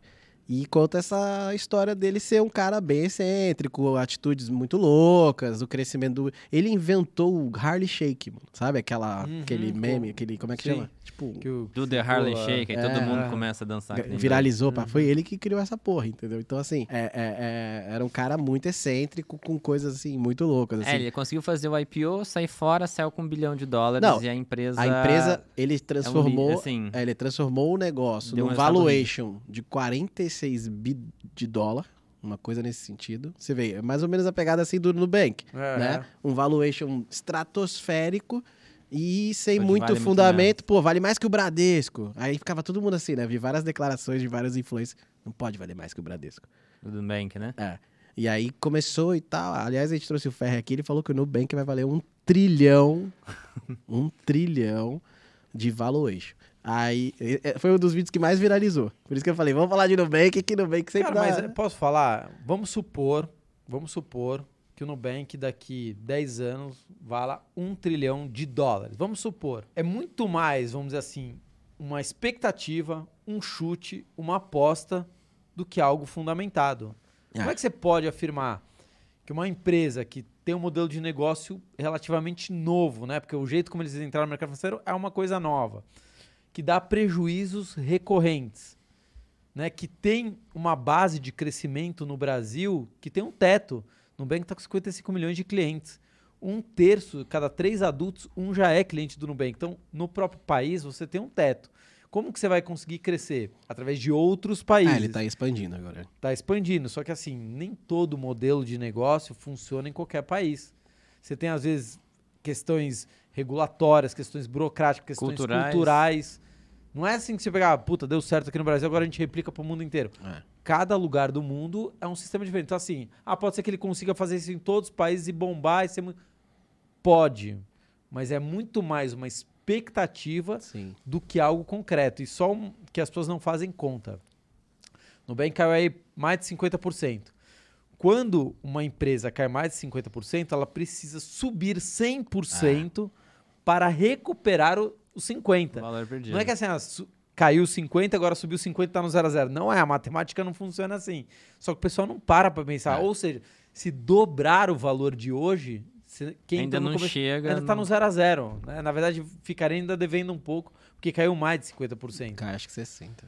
E isso vale pro investidor que, assim, quer dar a É. grande porrada, né? É uma boa, um bom recado, né? A- pessoa que for investir, saber se ela está investindo em, em- em negócio que dá resultado ou está investindo em história, né? Exatamente. Não, você imagina, várias empresas aí que fizeram IPO caíram mais de 50% ou 40% nos últimos... Várias. Várias. várias empresas. ne- Tem várias empresas que entraram na bolsa que nem deveriam estar na bolsa. Nem deveriam. deveriam ter feito É. IPO. Não, ter, não tinha um negócio. Tem base alguma. Modelo de assim, negócio é. claro, modelo de negócio sustentável. A não teve- GetNet mesmo anunciou Ah. que vai sair, né? Tipo, Poucos meses depois, né? GetNet ou Ninja, não sei, não lembro agora. Deve ser Get Ninjas. Get Ninjas, é. Tô, não, tô supondo, não sei qual que é, mas tô supondo que seja Get Ninjas. É, é, isso é uma realidade que a gente passou. O dinheiro barato acho que deu isso. Fez um frenesi. o- a expectativa de lucro estava valendo muito mais do que o lucro real, do que um- um- uma empresa que lucrava de fato, né? Agora a gente está começando a ver essa- esse sistema se corrigir. Tudo lá fora, tecnologia, start, é, empresa pequena, empresa ah, mais especulativa, tá tudo caindo agora. E empresas um pouco mais tradicionais, os bancos. Eles tão tiraram 9 recuperando. bilhões de dólares, n- acho que no único dia na Nasdaq, né? De, Acho que no empresas, total já deu um tri, não né, é? Do- de do- retirada de investimentos em empresas no capital. no, no- nos Estados. Unidos, É. de perda de valor de mercado, É. foi uma coisa assim, foi algo gigante, assim, não, não sei Nunca qual foi o visto valor. antes, é. Não sei É se natural, centena assim, de mil. inflação bombando, tá juros subindo no São mundo ciclos, né? inteiro. Pô, o Brasil, imagina, você você pega o dinheiro dos Estados Unidos, investe aqui no Brasil, você consegue, dependendo do investimento de renda fixa, 17% ao ano, né? Com uma certa segurança, porque o Falando Brasil... disso, é Fabrício, desculpa te cortar, eu costumei cortar muitas pessoas que não É podem normal, eu ser bem mal educado, mas tudo bem. O podcast é seu, né? Meu nome tá na parede. é, você. É o Jimmy- Brincadeira. Você vê, Jimmy. Cash, ele tem o parceiro dele, mas é Jimmy Cash e dane-se, é É, só meu. E ele que Eu escolheu o dei nome. Vocês têm uma relação bem estranha, né? É só, você Pô, gosta muito quem inflar meu ego, eu aceito, pô. Não, brincadeira. Olha lá, com cifrão Fábio- e tudo ainda, olha lá. Fabrício, e como que isso. você hoje e como que você investe? Você passou por todo esse trajeto, você aprendeu a investir, hoje você investe. Como é que você faz? Tem alocação, tem a parte de renda fixa, renda variável, é tudo em startup? É, então Como vou, é que é? eu vou citar aqui uma, uma coisa que a gente aprende na, na faculdade, algumas coisas, é, como por exemplo, mentira repetida várias vezes vira uma verdade, né? Goebbels, o, o lixo da propaganda nazista, Nazista. fez isso, né? Enfim, e muita gente ficou repetindo, ah, renda fixa é perda fixa, renda fixa é perda fixa. O cara tem 100 reais investidos, acabou de começar a investir, mas ele se acha um gênio porque ele investe em renda variável. Eu já fui um desses caras. Quando eu comecei a investir em bolsa, lá 17, 18 anos atrás, não era uma coisa comum como é hoje. Só os caras com grana que entendiam muito investir. E eu me senti o máximo. Cara, descobri um negócio agora que é só eu sentar e esperar e vai me deixar rico. Eu achava, então, eu tive essa prepotência no começo. E hoje eu vejo muita gente com essa prepotência. O cara começou a investir agora e o cara se acha um gênio. Então, a primeira coisa que as pessoas precisam aprender: renda fixa nunca será perda fixa. Renda fixa tem o seu papel na carteira de investimentos de qualquer investidor. Os bilionários têm renda fixa na carteira, os milionários têm renda fixa na carteira. E você que é muito inteligente, que acabou de começar a investir, que tem uma merrequinha, acha que você é um gênio que não precisa de, de, de renda fixa. E aí tem uma fórmula muito simples para você ter uma noção de quanto você deve ter na renda fixa ou na renda variável, que é a regra do 100. Então você pega o número 100, diminui da sua idade, por exemplo, o Jimmy tem 40. Então, 100, Eu demorei pra perceber, né? Eu também. 100 menos 40 sobra 60. Esse número que sobra é o que mais ou menos você pode ter na renda variável. Porque to- todo mundo vai falar, ah, mas renda variável depende muito. Você tem filho, não tem? Você é servidor público, você é empresário. Ok. Só que aí a gente não vai, vai falar, falar e não vai falar nada. Eu preciso dar um norte, né, para quem tá vendo, para quem tá assistindo. Então a regra do 100, mais ou menos isso. Então eu, por exemplo, em teoria, posso ter mais ou menos ali 63% na renda variável, né? Tenho 37 anos, posso ter 60 63. Eu sempre mantenho, por vários motivos, perto ali de 80% na renda variável, mantenho 20% na renda fixa. Desses de, de renda variável, tenho fundo imobiliário, tenho ações aqui, eh, tenho ações no exterior, tenho ETFs, tenho fundos de investimento eh, e renda fixa, tenho criptomoeda também em renda variável. Eh, em renda fixa também tem uma cacetada de coisa que eu falo método MR2 é justamente isso. Como fazer a diversificação dentro da diversificação. Que às vezes a pessoa fala assim, ah, invisto em 10 ações estou diversificado. Talvez não. Primeiro que você está investindo só em ações. Renda variável não se resume a ações. É verdade. Uma parte da renda variável são ações. Mas tem milhões de coisas que são renda variável, né? Não é só, só ações. diversificado, tô investido em Vale e Banespar. pra quem não sabe, Banespar é, é- é um É outro uma- nome pra Vale. É. E, ou o cara fala, não, tem o Itaú, tem o Bradesco, sabe? Puta, tô, tenho cinco bancões e também tem o B3. Tipo, pô, você tá no- se der uma zica ali que o Banco Central mudar uma regra e desabar tudo, e aí? Ferrou. Então, acredito... legal essa regra do 100 aí. velho. Isso é básico, Legal, cara. né? É, Isso não- é básico do Não mercado tinha ouvido financeiro. falar, não. Vários, vários gestores de fundo ensinam isso. Não que eles usam para gerir o fundo. né? Mas quem me ensinou isso foi justamente um gestor de fundo. Fabrício, você nunca ouviu falar daquela assim? Eu falei, não. Não, e faz sentido. Porque assim, você vai ficando mais velho, você vai trabalhando menos, você vai produzindo menos. A, ser a chance de você. É, a chance de você ganhar mais dinheiro, né? Mais Ó, velho, é mais. Vou, vou fazer aqui Você já tá uma, parando, né? uma- um teste de estresse aqui. Imagina o seguinte, a Bolsa em 2010, se eu não me engano, caiu por seis anos consecutivos. Então, de mil, depois tinha 900 reais, depois tinha 800, 700, eh, enfim, tinha, acho que reduziu para metade o capital, mas seis anos seguidos, certo? Pode cair de novo por seis anos seguidos, não pode? Se Claro, caiu lá atrás. Pode acontecer. E vamos estressar mais, não poderia cair por 10 anos seguidos? Poderia. Poderia. Por que, que não poderia? Poderia. Sei lá, dar pau no governo, caramba, quatro, enfim, pode acontecer mil coisas, 10 anos. É cair e ficar de lado por muito tempo. Ficar né? de lado, exatamente isso. É pro idoso isso seria horrível, né? Imagine um cara, não vamos nem colocar muito, vai, 60 anos, que hoje em dia nem sei se pode ser considerado idoso. Cara de 60 anos, imagina ele ver o dinheiro dele minguando ali por 10 anos, o estresse emocional, É. né? a expectativa de vida, não de quanto ele vai ver, mas de como ele vai viver os próximos anos. Aí ele começa a retrair tudo, aí ele fica com medo que pode perder tudo, aí ele tira e toma prejuízo. É. Então tem que tomar esse cuidado. As pessoas vão muito na onda de quando tá indo tudo bem. Quando as criptos estão bombando, só tem gênio. Quando as ações estão Hum, bombando, é, só tem gênio. 2019 todo mundo era gênio da bolsa. Aí quando cai, ó Magalu, É. o que aconteceu, eu continuo achando que é uma baita de uma empresa Magalu. Não acho que não deixou de A ser gente fez uma apostinha aí. É. É, porque também tá muito descontada, né? Magalu não deixou do dia pra noite de ser uma baita Isso é empresa. a empresa que era antes, né? É, uma empresa focada em tecnologia, esse reinvento, coisa e tal. É, acho que não, não justifica tal o, va- o valor que ela tá. Mas imagina que o cara falou, não, Magalu é Magalu e colocou uma cacetada de dinheiro. Ou Tem gente que tá começando que, que coloca coisa de metade do que tem, ou tudo que tem. Direto, gente tem umas muito louca. ações que tem gente fanática. Eu falo pra todo mundo assim. Fanática. É sério, a ação nem sabe que você existe. E as pessoas põem apelido nela. Oizinha, vara. É, como que É, é? Só Conga. pega paixão, né? É, é Conga? Conga. né? Foi a Gretchen, né? Pra dar nome de Conga na ação. Acho que não, né? E aí eu falo, quando você faz isso, você tá colocando emoção ação. Você se apega tanto àquilo que você fica torcendo. É um ato de quer- fé, né, Jimmy? É. Você só quer ouvir. Mas aí. Você só quer ouvir coisas que vão de acordo. Tanto é que se você falar mal daquela empresa, ou melhor, falar a verdade, as pessoas ficam pé da vida. Fica. Exatamente. E às vezes eu pergunto, né? Tô fazendo, sei lá, um vídeo de oi. Quantos por cento você tem de oi na sua carteira? 40, 70, É 100. muito louco isso, né, mano? Se for- cara, não é possível. Caraca, eu vou fazer essa enquete. Faça. Com, principalmente com essas ações que são de, de fanáticos, moda. tipo a Oi. Que são de moda, IRB, Oi, e você vai se assustar com o que você vê. Eu falo, galera, o dinheiro é de vocês, vocês podem fazer o que vocês quiserem, mas eu acho muito mais legal você ir pra Las Ganhar Vegas. dinheiro. Não, você ir pra Las Vegas, cara. Você vai lá, joga no cassino, se diverte, mulher dançando, estoura champanhe. Bebida de graça no cassino. Ah, é, cassino por cassino, vai pra Vegas. Não sei se Montevidéu também tem cassino. Conrad.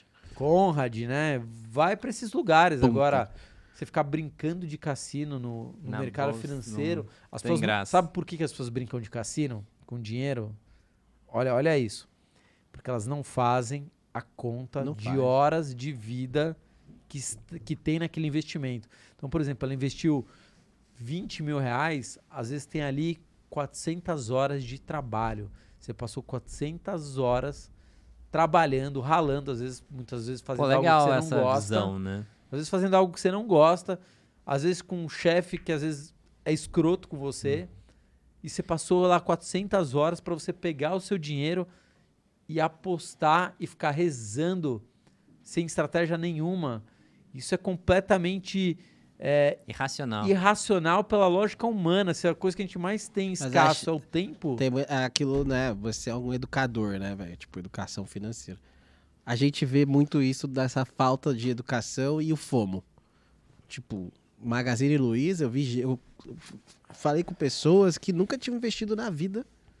Tipo, investido em nada. Feito, sei lá, um CDB que um, né, o banco te empurrou, né? Essas coisas, sabe? E o- aí a pessoa, eu tava no almoço, uma pessoa que eu falei assim, velho, essa pessoa não, nu- nunca investiu não vai. Ah, não, porque eu comprei Magazine Luiza. E eu tô perdendo uns 40%. Nunca mais vou investir na minha vida. Gente. Aí eu falei assim, é, mas essa ignorância é, mano, é gigantesca. é, é- é muita gente. Mas agora As eu pessoas vou. querem participar de alguma coisa. É o FOMO, né? é o FOMO, juro. Por quê? Porque fulano falou pra ela que ganhou, que tá ganhando, e que ganhou, né? Pegou aquela estratégia é fundamental. Mas, mas agora eu vou. Eu, eu não passo a mão na cabeça de ninguém, vocês já perceberam. Seguinte. Tem um negócio chamado internet, que pode ser via smartphone, que pode ser via tablet, computador, o raio que o parta, que nivelou o nível de acesso ao conhecimento das pessoas. Por exemplo, eu, ou sei lá, o Elon Musk, através disso aqui, a gente tem acesso ao mesmo nível de conhecimento. E dizem que todo o conhecimento do mundo já está na internet. É verdade. E quase 80% da população brasileira tem acesso à internet. Que gasta em rede social, que gasta vendo videozinho, dançando funkzinho, nada contra, cada um se diverte como quer. Agora, você delegar que a responsabilidade da sua vida é porque você não teve educação financeira na escola, porque seus pais não te ensinaram, cara, desculpinha esfarrapada, você tem acesso a isso aqui. Por que, que o brasileiro deixa o dinheiro na poupança? Ah, porque ele não tem educação financeira. O caramba! Se você digitar no Google investimentos melhores que a poupança, investimentos tão seguros e melhores que a poupança, vai, vai aparecer uma, Uma cacetada de coisa. Então, se você hoje não tem educação financeira, mas tem acesso à internet, você é um preguiçoso. Sim. É sua responsabilidade Você não dar um pode jeito reclamar. nisso. É. Você não pode reclamar.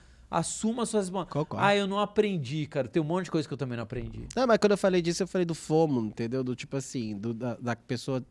Ela não. Por mais que ela possa até dar uma gugada lá, visto um vídeo de alguém. Você já fez algum vídeo de Oi, por exemplo? do- de Magazine Luiza? Tipo, com certeza, se eu for no seu canal. Com você- certeza, ele tá de amarela, ele é patrocinado. Ela Brincadeira, pode ter tá, visto gente? e ela ficou com aquele fomo do tipo, eu não posso perder essa oportunidade, entendeu? Tipo, as pessoas estão entrando, aí, tá ó, todo mundo entrando. Olha como é o ser humano. Eu, eu faço terapia há muitos anos, eu gosto muito de psicologia, né, para analisar o comportamento humano. Imagina que tem dois guichês, certo? Dois guichês. Neste guichê número um, tem 15 pessoas na fila. Neste guichê número 2 tem zero. As próximas pessoas que chegarem no guichê, sabe para onde qual guichê que elas vão? Não tem Porque ninguém. tá lotado. O que tá lotado. Porque eu o um cérebro diferenciado. delas, o cérebro delas fala o seguinte: "Ah, eles já pensaram por você. É óbvio que aquele guichê deve estar fechado. Deve ter algum problema. Deve tá ter algum fechado. problema, deve estar acontecendo alguma coisa. Pare na fila e siga a manada. É. Isso pode fazer um teste. Pode fazer um teste. Então, o ser humano gosta de terceirizar a responsabilidade. Porque se eu erro, eu errei com todo mundo. Exato, ninguém se quer eu acerto, sozinho. eu sou um gênio. Eu que vi o que ninguém viu. É. Isso acontece com criptomoeda, acontece com ações, acontece com um monte de coisa. Com todas as coisas. Ele prefere errar com todo mundo Lógico. do que acertar sozinho.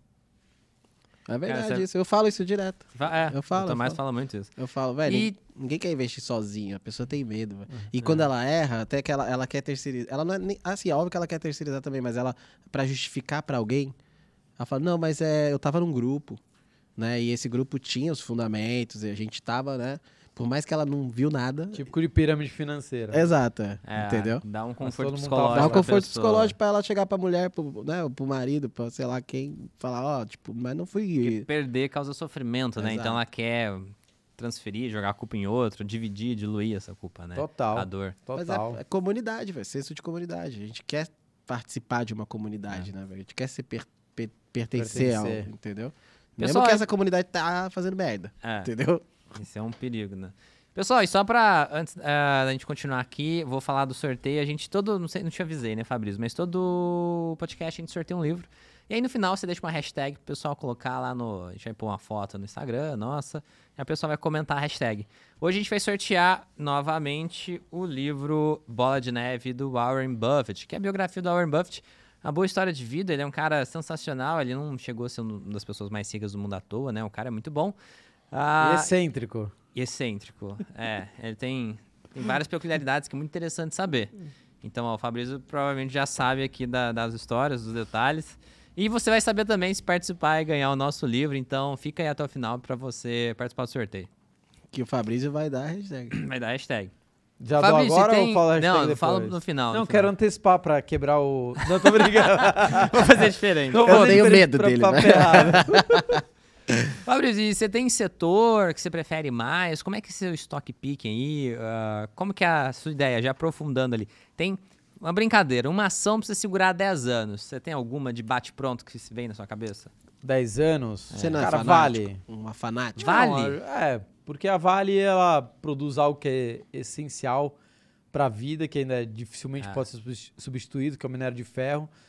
Tem E não- contrato longo aí pra, com a Tesla, até fez esses dias. Exato, eles estão entrando agora no mercado de níquel, né? Que eles já estão entrando no mercado de tecnologia, porque o minério de ferro, apesar de ser uma commodity meio básica, a gente tem o melhor minério de ferro do mundo, né? Com mais pelotas de ferro. Pô, já viu como que é um minério Não, de ferro? não, Não? Não. É uma rocha. 6-0. É uma, é uma rocha e tem várias pelotinhas de ferro na rocha. Legal. E a gente tem a maior quantidade de pelotas de ferro e as melhores pelotas de ferro do mundo. Foca que o Brasil é foda, mano. E o que, que que isso muda na vida? Que a siderúrgica ela polui muito menos. Primeiro que ela precisa de Legal. menos rocha para produzir é, ferro e polui muito menos também, porque o processo lá, principalmente na China, que eles têm um problema gravíssimo de É. poluição. Então, assim, primeiro, a Vale tem um diferencial competitivo. Temos o melhor minério do mundo. E a Vale está conseguindo se reinventar. Ela acabou de fechar um contrato com a Tesla. A princípio, isso não vai fazer grandes a- alterações no balanço. Nossa, agora a Tesla vai bombar. Mas indica que ela está entrando no outro mercado de alto valor agregado, que é o mercado de tecnologia. E quando você tem uma empresa que é referência no mundo em determinado setor, sei lá, a Tesla, a Apple, e você vira um fornecedor dessa empresa, o mundo passa a olhar para essa empresa também. Porque Cara, significa que você é sério. Ah, é que você, Você, é muito trabalha bom. direito, que você é bom. é. Pô, Credibilidade. Os melhores carros elétricos do mundo são da Tesla, As mais melhores baterias.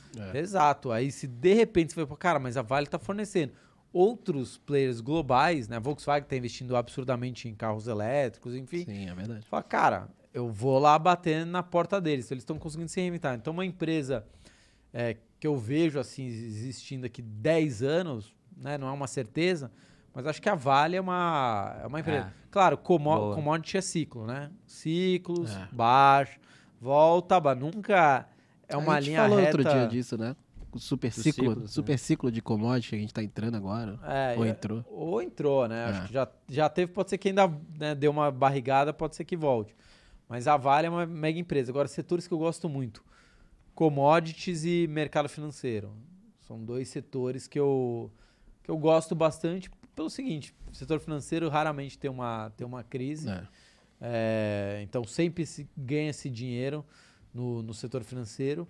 E commodity, via de regra, são coisas básicas. Né? Por exemplo, é, o Brasil é um país agrícola. Cara, o mundo vai precisar consumir alimentos. o Fala que o acontecer. Brasil é a fazenda Le- da China. É, Mas é é. o fazendão do mundo, né? Se, se o Brasil parar hoje de, de produzir alimento, pode ter certeza que pelo menos, sei lá, 500 milhões, 1 bilhão de pessoas literalmente passam fome. Né? O Brasil alimenta, ajuda a alimentar o mundo inteiro. Entendi. Isso é um fato. Acho interessante essa visão sua sobre commodities, porque boa parte do, do pessoal que veio aqui é, fica fora de commodities e tal, tem dificuldade por ser ciclo. Inclusive eu tenho uma dificuldade bem grande de operar por causa dos ciclos, assim. Eu acredito que os players que entendem bem conseguem... Tudo bem, a visão aqui é mais operar, né? Operações, trade, mas a- a- acho difícil ter uma previsibilidade, né? Igual Vale mesmo, a- Aí é porque você tá pensa- pensando no longo prazo, aí foda-se, né? Sim. Mas, por exemplo, a China, vou parar de importar ferro, bum, o bagulho cai. Ah, não, vou comprar de novo, bum, sobe. Então, assim, é, é- isso é oportunidade, mas é bem imprevisível, né? Então, Ah, legal ver mas- sua, sua visão de, de, de gostar de commodity. É porque eu vejo que assim, é um produto de necessidade. Hum. Pô, vou colocar assim, sei lá. Talvez daqui 10 anos não exista mais o smartphone. Vai existir um outro holograma que você. Sei lá. Que vai ter algum material que ainda vai fazer aquilo, que vai né? ter, pode ser que a Apple daqui 10 anos não, não tenha o valor que tem hoje. né? Não sei se vai quebrar, mas tô só colocando uma situação hipotética. Agora, as pessoas vão precisar se alimentar. Uhum. Isso é fato.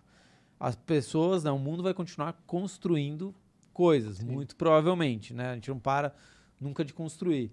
Então são coisas que têm uma maior previsibilidade, né? As Os commodities. chips vão continuar sendo produzidos, seja para colocar num óculos, num telefone, numa máquina, no cérebro, né? Exato. Outra empresa que eu gosto também é que o Brasil não produz tanto empresa de tecnologia. Por exemplo, vou te falar uma empresa brasileira que eu gosto muito de tecnologia, a Intelbras.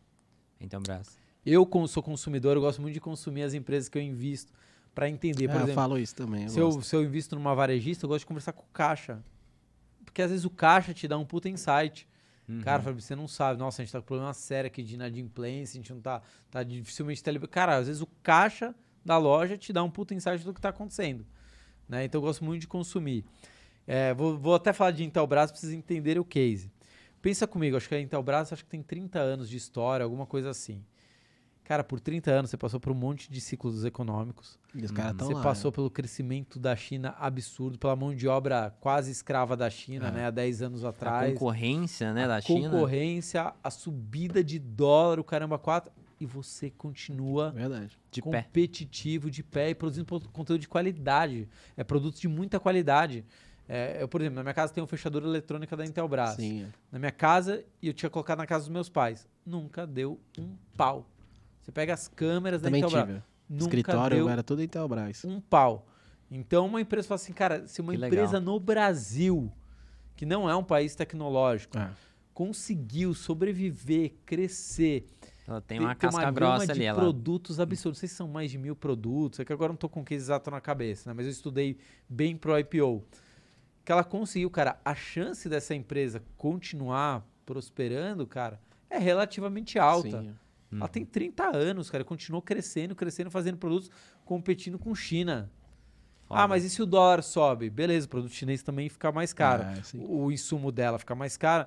E se o dólar cai? Ah, beleza, a China fica mais competitiva, mas também o insumo dela também cai. Então ela já passou por esses ciclos. É e verdade. Ela continua já passou, já aprendeu e se saiu bem. e continua crescendo. E outra, tem uma variedade muito grande de produtos. Qual que é um problema da Apple? Você sabia que praticamente 30% dos componentes do iPhone vem da Samsung, sabia? É, por isso que eles criaram o Galaxy. Sabia não? Que, é, eles, eles eram o hardware do. Eles só faziam hardware antes. A Samsung era. O celular depois. da Apple, ele internamente era muito mais que hoje, né? É, Antigamente. a Apple foi diversificando. Era né, tipo uma coisa 80%, 70% do celular internamente era da Samsung.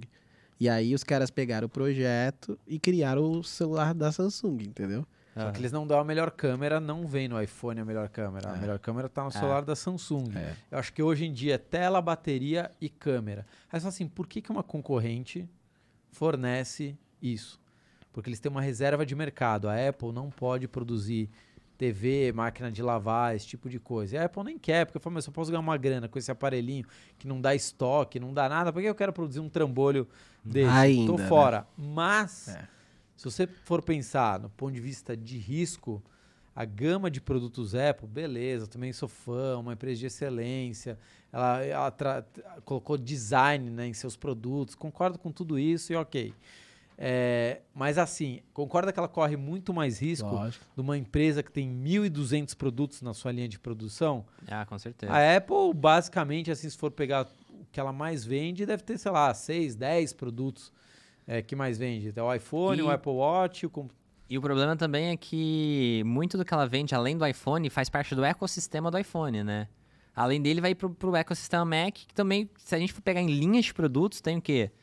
Três linhas. É, É, o computador, o pouco. tablet e o celular. Aí chega alguém e cria um, ai, algum, sei lá, um produto novo que mata o celular, assim. Com- assim Pô. como a Apple matou os celulares, né? É. De flip, o BlackBerry, etc. Nokia. Pode ser que alguém vê, invente alguma coisa, É. cria alguma coisa. Não tô falando que isso vai acontecer. Sim. Mas é um risco que o investidor tem que avaliar. Eu, ó, pra você ter uma, uma ideia, tá? Vou falar aqui uma coisa polêmica que vão me xingar. Se eu olhar num cenário, talvez de 15 anos, talvez seja mais arriscado investir em Apple do que investir em Intelbras.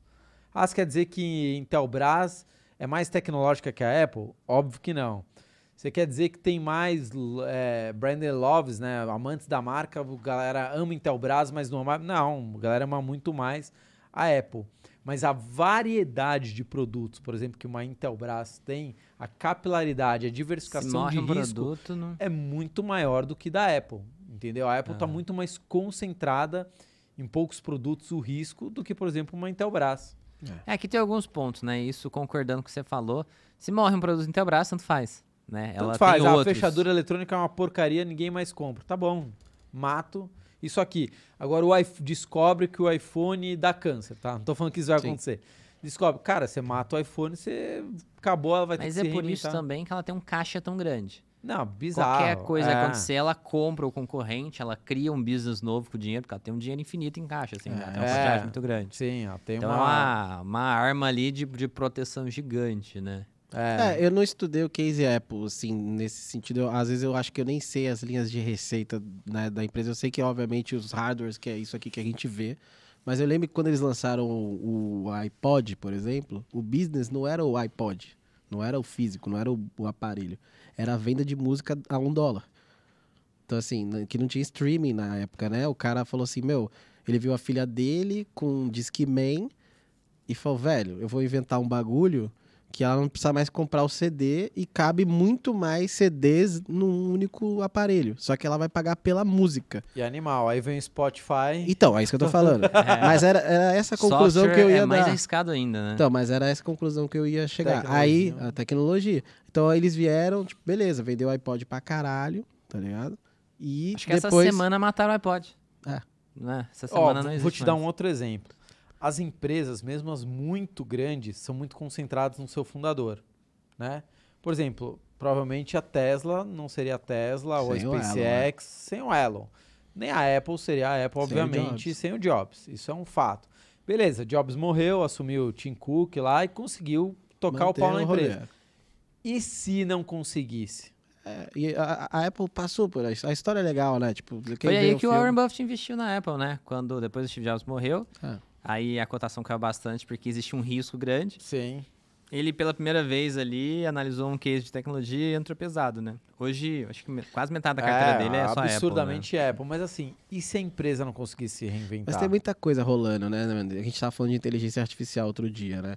A Apple hoje é a empresa que mais tem outras empresas de inteligência artificial no portfólio, né? Então, eles estão comprando várias empresas de AI aí que criam, né? Tipo, desenvolve. E é o que eu falo, a gente não sabe, né? Tem muita coisa rolando E que, velho, a hora que vier à tona alguma coisa, que a Apple faz isso muito Não, bem, né, velho? Sim, eles são ok. Eu tive na Apple lá no Vale do Silício. Então- Vocês foram lá no. Não, na hora. não, Eles aquele têm uma anel que gigante. pa- é, né? parece um disco voador, assim, gigantesco, absurdo.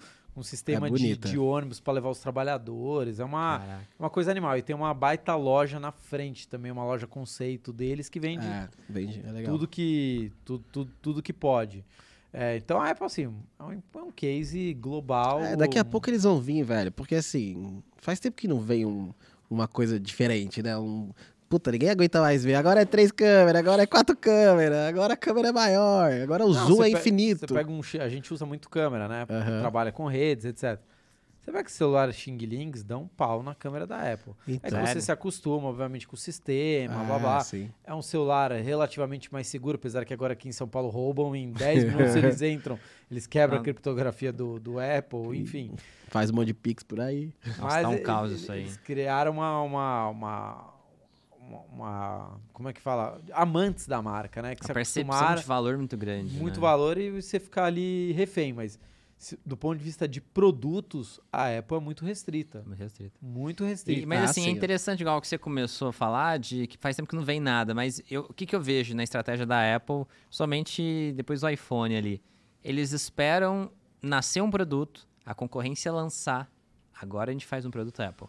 Aham. Aí ele vê o negócio, ele não vai lançar alguma coisa pra quebrar a cara. tipo vai fazer o Google Glass. que Exato, eu ia dar esse exemplo, que nem o Google Glass. Ele não vai lançar um Google Glass e ver o produto falhar. Ele vai lançar, pô, o Google Glass deu certo. Agora a gente faz um Apple melhor que a nossa marca, com novo design, pra falar, porra, isso é mágico, isso é Apple. Então, assim, é, eles não se expõem na, na, na- na criação de produtos, né? Eles, eles evitam errar, assim, eles, eles guardam muitos projetos pra eles, né? Se frustrar, Falam, né? Se frustrar. "Pô, olha, a Apple tá começando a fazer cagar. Fez, Tem um Apple Car lá dólares." que eles falam já há muitos anos que eles estão em desenvolvimento e nunca apareceu nada. Você não vê nada do Apple Car, né? Ah, do sim. Carro, do né? carro, do carro, da né? Não o sisteminha, mas É. o próprio carro mesmo. Então, provavelmente, quando o Tesla dirigir completamente sozinho e, pô, tá legal. Agora a gente lança da Apple.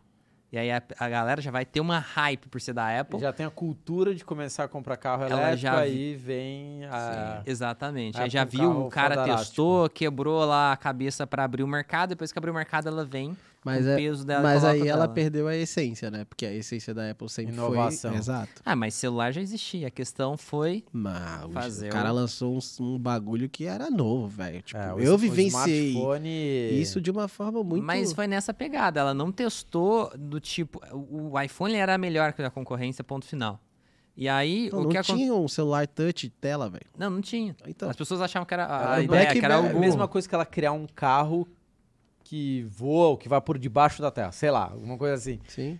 É algo assim que já existe, mas ela foi muito inovador. O telefone, a Apple foi muito inovador. Muito, Ah, com velho. certeza. Mas ela, a- dominou- ela criou a Mas indústria a ela partir daí, não né? tem mais nada que eu lembro da Apple depois do iPhone que ela foi inovadora. É, Era assim, É. não, computador pessoal eles inventaram. Não, né? não, mas a- por agora, se eu olhar nos últimos, sei lá, 10 anos, Então, isso que eu tô falando. o que eu sinto a é que, Apple- exato, exato, tipo, o que você acabou de falar, né, do tipo, cara, eles estão esperando ver se o carro vai. Não, eles, antigamente, eles, eles lançavam o carro. Lançava a tendência. Por isso que a Tesla virou uma empresa tão incrível quanto a Apple. É. Porque assim, os cara foi lá e fez o bagulho que ninguém fez. Desbrava o mercado total. A né? Apple era isso, velho. Tipo, o Jobs era. As Era pessoas. pensar diferente, As né? pessoas Aquela curtem o cara, Não, a velho, por propaganda causa disso, velho. O cara, a pessoa curtiu o Steve Jobs por causa disso. Que o cara vinha. Tá vendo o jeito que você usa computador? É um lixo. Isso aqui é muito melhor. Tô reinventando a forma. Tá vendo o seu você usa. telefone? Seu telefone, mano, ninguém mais vai usar assim. Ninguém não vai ter mais o, o, o teclado do celular, velho. Esquece essa porra. Eu na Agora é faculdade touch. tinha Macintosh. Tá vendo como você ouve Lembra música? De tubo que era colorido, não é Sei, da época de sei. vocês? Ah, eu tive também. Eu essa vi aí. o. Macintosh. Não, Macintosh, mano, era, nem era o colorido. O cara filho. inventou um sistema diferente de tudo, né? Que você- É. pra mexer era um saco, Pô. né? Porque quem tava acostumado. Era o mouse, "Nossa, era um botão, o meu. Ah. Não, eu tô te falando, tipo, ele pegava o jeito que você ouvia música e falava assim: tá vendo o jeito que você ouve música? É uma merda. Esse aqui é muito mais legal, é muito melhor. E muito mais tudo. Então, assim, ele pegava o jeito do comportamento humano pra interagir com alguma coisa. Tipo, você, tá vendo o jeito que você dirige? É uma merda. Esse aqui é muito melhor. Olha o meu carro. Ele criava uma experiência. Ele criava uma né? experiência totalmente nova e mais foda. Por isso que, é que quando você fala assim, ah, é porque eu acho que o celular, né, a, pessoa- a câmera é uma- já é uma merda comparada do Samsung. Mas você já tá acostumado. E aí fizeram até o teste das crianças, né? Pegaram as crianças que nunca usou celular, toma esse aqui, toma esse aqui. Qual que você acha? Ah, esse aqui parece ser mais não sei o que. Tipo, sabe? Uma coisa inocente, sabe? Então, assim, isso Ele é. soube trabalhar isso. Isso né? é foda, sacou? E isso faz a empresa ser uma empresa nesse nível, assim, tipo, sabe? Assim, eu gosto da Intelbras, por exemplo, acho do caralho, tipo, uma empresa brasileira, eu, eu sou super brasileiro, né? minha mulher queria morar fora, eu falo, não, cara, eu amo o Brasil, acho o Brasil foda, é uma, merda, mas é foda. Eu gosto, eu acho que ser cheio de oportunidade pra empreendedor, pro caralho, eu acho que aqui o Brasil tem Tem- muita tem, coisa. Tem uma frase que fala o seguinte: Brasil é uma merda, mas é bom. Os Estados Unidos é bom, mas, é é uma uma, merda. merda.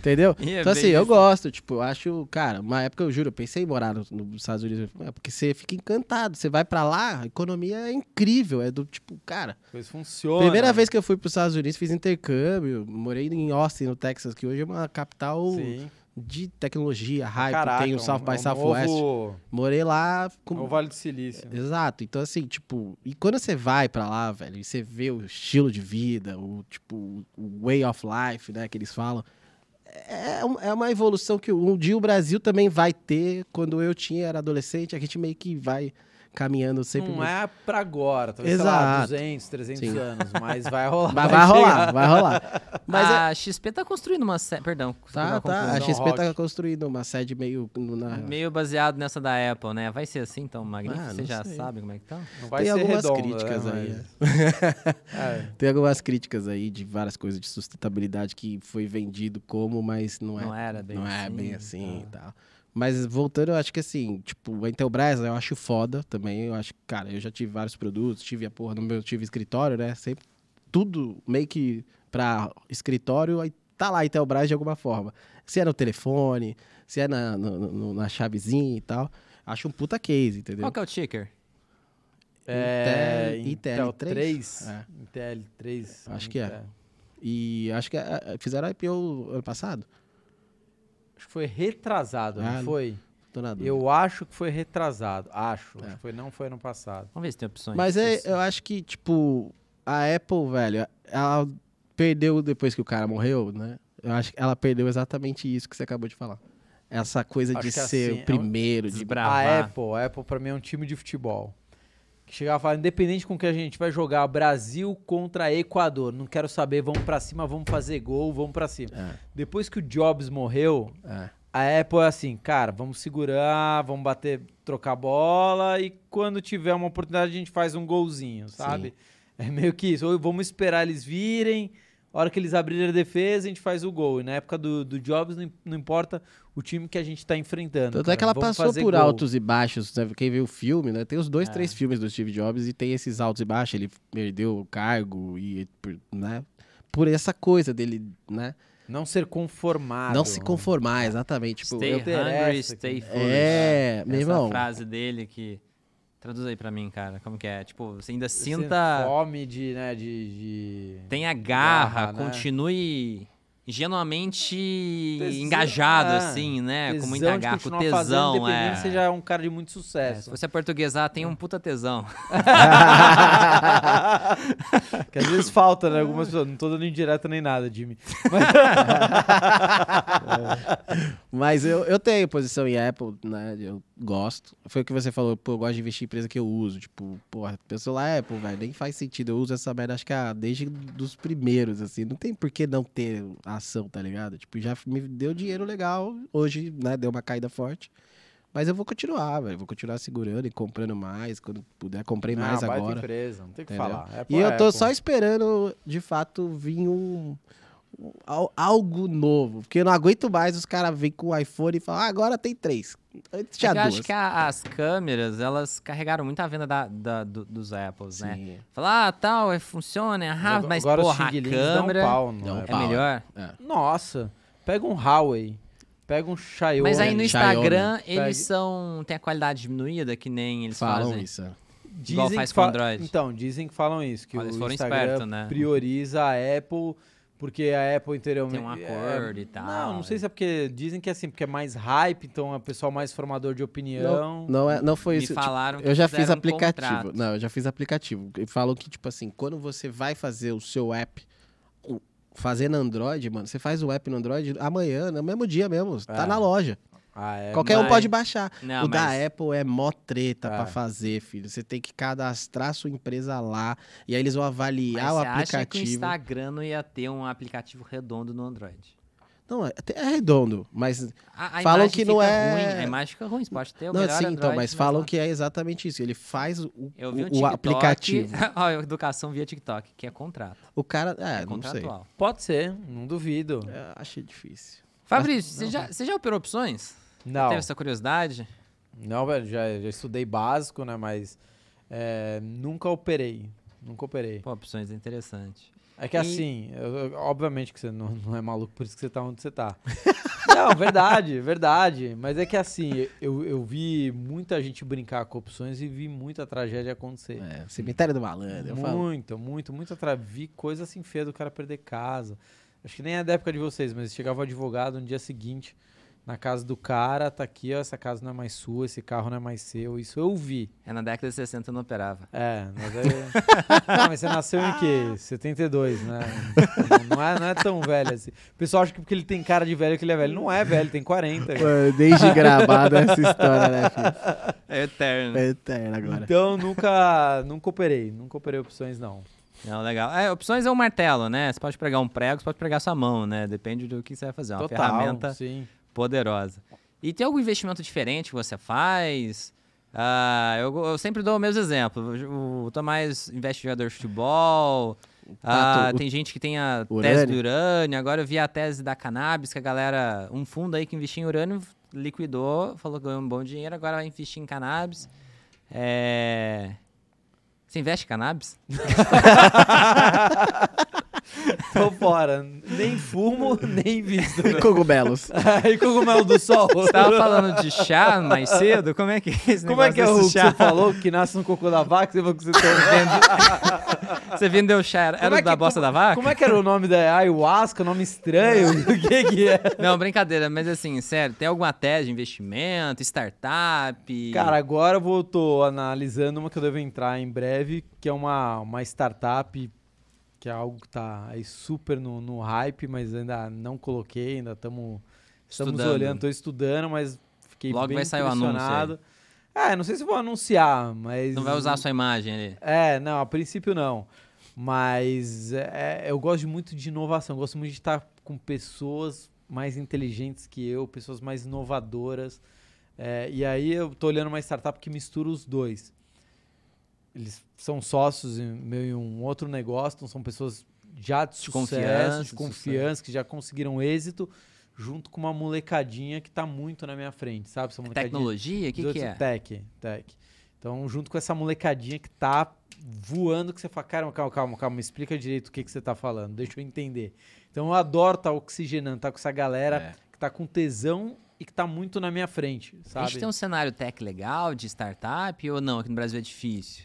Cara, Se a, gente- pessoa quiser. não, a gente tem um ecossistema muito animal. Aqui no Brasil não dá, não dá pra comparar com o Vale do Silício. Mas a gente tem um mega de um ecossistema. Tem muita Aí molecada. a pessoa te aborda ou você, se você quiser, ah, quero ah, descobrir Não, uma gera- startup, tecnologia, você tem que ir atrás e. e- e- Então, tem caso e Geralmente caso. é algo muito fechado. Então, tem caso e caso. Por exemplo, você pode investir através de um pool. Eu quero investir em fintechs. E aí tem um pool, por exemplo, a Bossa Nova, enfim, você vai investir num pool de fintechs, de health techs, né, empresa ligada à medicina e coisa e tal. Você coloca seu dinheiro e acabou, deixa lá e, e pode ser que valorize, ou pode ser que vire pó, ou pode ser que ande de lado, qualquer coisa.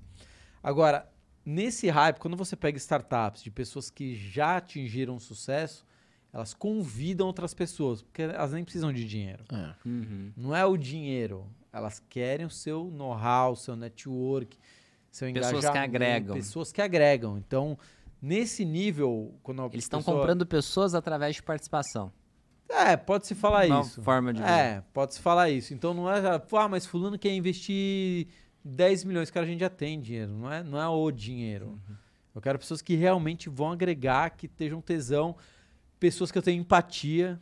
Uhum. Não é só assim, ah, meu, fulano é feio, mas o, o cara é um escroto. Mas Ele é um não cuzão. vai entrar num projeto É. desse. É isso que as pessoas não têm.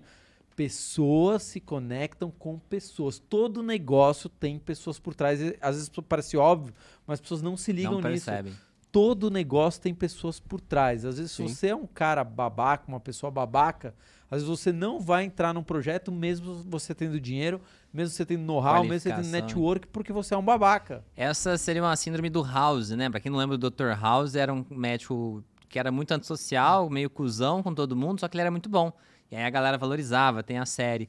E tem várias pessoas que acreditam nisso. Quero ser um House, né? Quero ser o foda, só que foda-se as pessoas, eu vou fazer do meu jeito. Isso é mentira, gente. Isso não existe. Não existe. As pessoas preferem alguém de qualidade técnica men- menor, porém mais agradável de se trabalhar. Ó. As pessoas preferem gente agradável, mesmo que seja uma pessoa menos competente. Olha que bizarro. E tem uma, eu sei disso porque tem uma pesquisa que fala exatamente sobre isso. E quando eu li, me chocou muito, por isso que eu lembro disso até hoje. Eu, caraca, como assim? Então, prezem por, ser, por serem pessoas agradáveis. Apaga aí o comentário xingando a gente que você fez aí no, no vídeo. Ó, vou contar uma história aqui pra vocês se lembrarem de outra coisa. Uma vez eu pedi uma indicação de pessoal pra trabalhar no meu time pra chefe de recrutamento da Folha, Ana Estela. Falou, Fabrício, o que, que você quer dessa pessoa? Eu falei, eu quero três coisas. Uma pessoa esforçada, uma pessoa de uma faculdade sem nome e bem-humorada. E ela colocou no livro dela, falou, meu, nunca ninguém me pediu isso. Uma pessoa esforçada, por mais que ela não seja motherfucker power da inteligência, ela vai atrás, ela vai engolir e ela vai voar. Uma pessoa de uma faculdade sem nome não é um preconceito, quer dizer que todo mundo que está numa faculdade famosa é ruim? Não. Mas com certeza uma pessoa que está numa faculdade pior, ela precisa muito mais mostrar o seu talento né, e vai ter muito menos oportunidades do que uma pessoa que já está numa faculdade renomada. Bom humor. Todo mundo fala assim, ah, o funcionário, estagiário, seja quem for, tem que estar motivado. Eu zero acredito nisso. A motivação vem da pessoa. A pessoa é naturalmente motivada. Como é que todo dia você, empreendedor, com mil problemas na sua cabeça, você vai lá, vai se vestir de palhaço, fazer, olha, vamos ficar motivados. Ou todo dia você vai dar um aumento para essa pessoa. Então eu não acredito em motivação no sentido, ah, você, a empresa tem que motivar. Boa. O que o chefe ou a empresa tem que fazer é não desmotivar o seu colaborador. Agora, motivação vem da pessoa. Ou a pessoa é naturalmente motivada, ou ela não é. Ou ela tem tesão por entregar. Sim. Você pede assim, fala, eu preciso que você encha essa caneca de água. Aí ela vai chegar e fala, cara, enchi essa caneca de água, mas trouxe duas bolachinhas e um guardanapo. Você não me pediu isso É. mas eu quero fazer, eu tenho tesão por fazer. São esses profissionais que eu gosto de ter no meu time. A pessoa nem pedir, ela tá entregando. Eu peço A, ela pede B. Agora tem um tipo de profissional que nunca prospera. Qual que é? É o cara que tem a seguinte linha de pensamento. Qual que é o mínimo que eu preciso fazer Ah, lógico. para não me encherem o saco? É, Vai ficar no mesmo lugar. que fica olhando. Sabe o tipo de profissional? Já, já tive desse também. Você controla a hora, você não precisa de relógio para controlar a hora. Você controla a hora pelo horário que ele fecha o zíper da mala. Então, ele sempre vai fechar o zíper da mala naquele horário. Por quê? Porque ele está contando a hora para ir embora. Ele já está ali desacelerando 40 minutos antes, só esperando a hora de vazar. Eu já tive esse profissional. Sim. Pum, deu seis da tarde. Pum, deu cinco e meia. O cara não vai chegar e falar, não, preciso terminar um projeto hoje, eu vou ficar até sete e meia, mas amanhã eu entro mais tarde, ou eu entro no meu banco de hora. Não tem problema nenhum. Não. Tem o cara que só faz isso. O mínimo necessário. Ó, eu, há uns tempos atrás, eu recebi uma, uma mensagem, depois vou mostrar pra vocês aqui no meu WhatsApp. Fabrizio, não tô bem, tô de atestado médico, mas eu nem vou apresentar atestado, porque senão não vou poder trabalhar e a gente tá com um monte de coisa pra fazer, só vou trabalhar de casa, beleza? Beleza. Tipo assim, olha a postura Uhum. da pessoa. Cara, eu posso ficar em casa. Eu estou legalmente protegido para ficar em casa. Mas o meu comprometimento não permite isso. Você entende que Sim. A diferença é Cara, enorme vem da pessoa. extrapola, entendeu? Vem da pessoa, cara, o senso de comprometimento. Pô, E legal. tem gente que tá nem aí, aí. assim, qual que é o mínimo que eu preciso fazer para receber o meu no final do mês? Sim. E é um tipo de profissional que você nunca tem que ter por perto. Nunca tem. É, Até, até essa pessoa mesmo, velho. Se você é um gestor, você tem que chegar pra ela e, mano, tipo, e falar. Tá ligado? Tem gente que é, que é perfil. Não, eu sei, mas aí Que você a pessoa não Você quer. fala, aí você fala, você deixa claro, né? Assim, eu já tive uma agência com 50 funcionários, velho. E Quanto mais você cresce, você nem mais faz nada a não ser gerir pessoas. Pessoas, vontades, desejos, né? Sim. Então, assim, cara, eu, lembro, eu já entrevistei, sei lá, brother, umas 400 pessoas, tipo, na minha vida, talvez mais, entendeu? E aí você vê, tudo que você tá falando, velho, tipo, é, é real, tipo, é um fato. Eu penso exatamente como você, que eu acho que, tipo, que nem você falou. É, você já me contou disso, né? De até contratar pessoas de. eu da adorava, faculdade. eu adorava, lembra? Eu, eu, eu Você parou de adorava. contratar de faculdade famosa Elite. porque a galera não dava eu o tive, resultado. Eu tive uma agência de publicidade, de, de marketing digital, eu tive duas, na real. Então, assim, tipo, eu contratava faculdade mediano. Tipo, que não era bam, bam, bam. Tipo, não era bam, bam, bam mesmo, tipo, sabe? Porque eu falo, porque não é o tipo de profissional, perfil que eu gosto de trabalhar. Tem vários lugares que eu acho que tem que contratar do bam, bam, bam. Tipo, sabe? Multinacional, da pica da galáxia, tipo, eu, eu não acho errado. Os caras, eu- eu- meu tio foi diretor de recursos humanos de tipo, grandes corporações, assim. E ele falava, Tomás, ó, você tem que fazer uma faculdade top, senão, senão seu currículo nem chega na minha mesa. Não chega. Tipo, multinacional, pica, foda, cimenteira do mundo. E aí ele falava, não chega. Ele já, já é o pré-requisito, né? E, e eu falo, quando eu montei a minha agência, eu falo, cara, Mas eu, tá mudando isso. eu adoro, eu tem adoro. Banco, tem banco que hoje em dia você nem precisa mais ter faculdade pra entrar lá dentro. É, Legal. alguns, em algumas áreas. Mudou. É, algumas áreas. né? Tô nem aí. Ah, precisa, precisa de, de faculdade nenhuma. Principalmente tech. Né? Tô falando de banco, hein? Ah, sim. Tô falando de banco. Você não precisa Verdade. ter faculdade. O que, que você é bom? Eu, acho sou que bom nisso. Só pra resumir, eu E é o acho que que importa. o que você tá falando é exatamente isso, assim, tipo, o bagulho é feito de pessoas, mano. E, e pessoas com vontade. Quando eu falei, a gente tava conversando em off, que eu falei, pô, tá, eu tô vendo um programa muito legal que chama Undercover Billionaire. Ah, pode ser tudo fake, pode ser, mas é legal. Entendeu? Então, mas é essa questão do tipo, você fazer negócio com pessoas e as coisas só vão crescer, você só vai crescer Sim, se você fizer negócio com Concordo. boas pessoas. Entendeu? concordo. E que o seu negócio só vai prosperar se você tiver boas pessoas. Concordo. E que às vezes essas boas pessoas não é tipo o cara que é da melhor tech e blá, mas que a pessoa é comprometida, esforçada, bem-humorada, ela agrega. Em vez de ela trazer só o negócio, ela traz também um complemento que ela sabe que você vai gostar, né? É, E saber, eu vi uma entrevista da Magazine Luiza, a Trajano, que é maravilhosa, assim, saber servir, sabe? Você sabe servir? Você sabe servir? Tipo, servir o outro, você sabe, é, sabe, ser polite, ser educado, ser servir. Aí ela, porque eu só contrato gente que sabe servir. Aí assim, mas o que que é servir pra você? E aí desenrola a história, assim. Mas é, é- é- é- eu acho que é isso, assim, tipo, só vai ter sucesso. De fato, acho que eu gosto muito do que você fala, porque eu acredito exatamente nisso, assim. Acho que o quesito técnico vem lá embaixo. E o quesito pessoa mesmo, esforçada e comprometida. E, tipo, que nem você falou, pô, o cara que tá contando a hora pra ir embora, velho. Sabe? Um Eu não, monte. e eu não acho. Eu não acho. A hora pelo zíper da mala. E as pessoas confundem. Não, não. E as Você pessoas sabe que tá confundem. meia hora antes de sair pela forma que a pessoa tá se comportando. Ah, Não. já tá assim. Eu faço assim.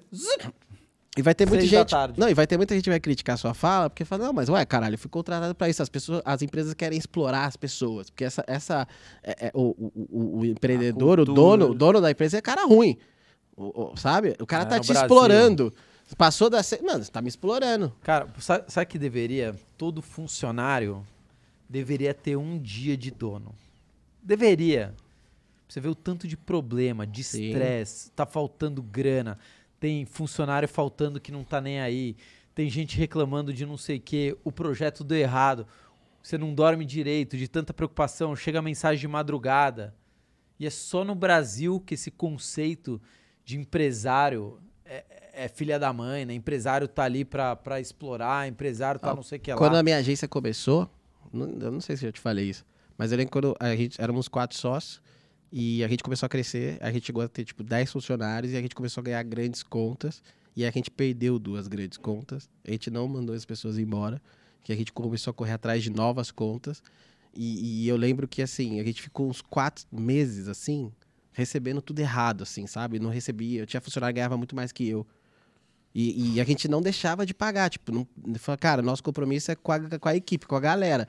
Então vamos diminuir o nosso né, o salário dos, dos donos. Eram quatro sócios. E vamos se equilibrando, brother. Tipo, porque a gente acredita nessa empresa, a gente acredita no futuro dela. E gente ganhando duas vezes o que eu ganhava, assim, três vezes. Tinha funcionário que ganhava três vezes o que eu ganhava. E eu era o dono da empresa. Tipo, eu era sócio dono da empresa.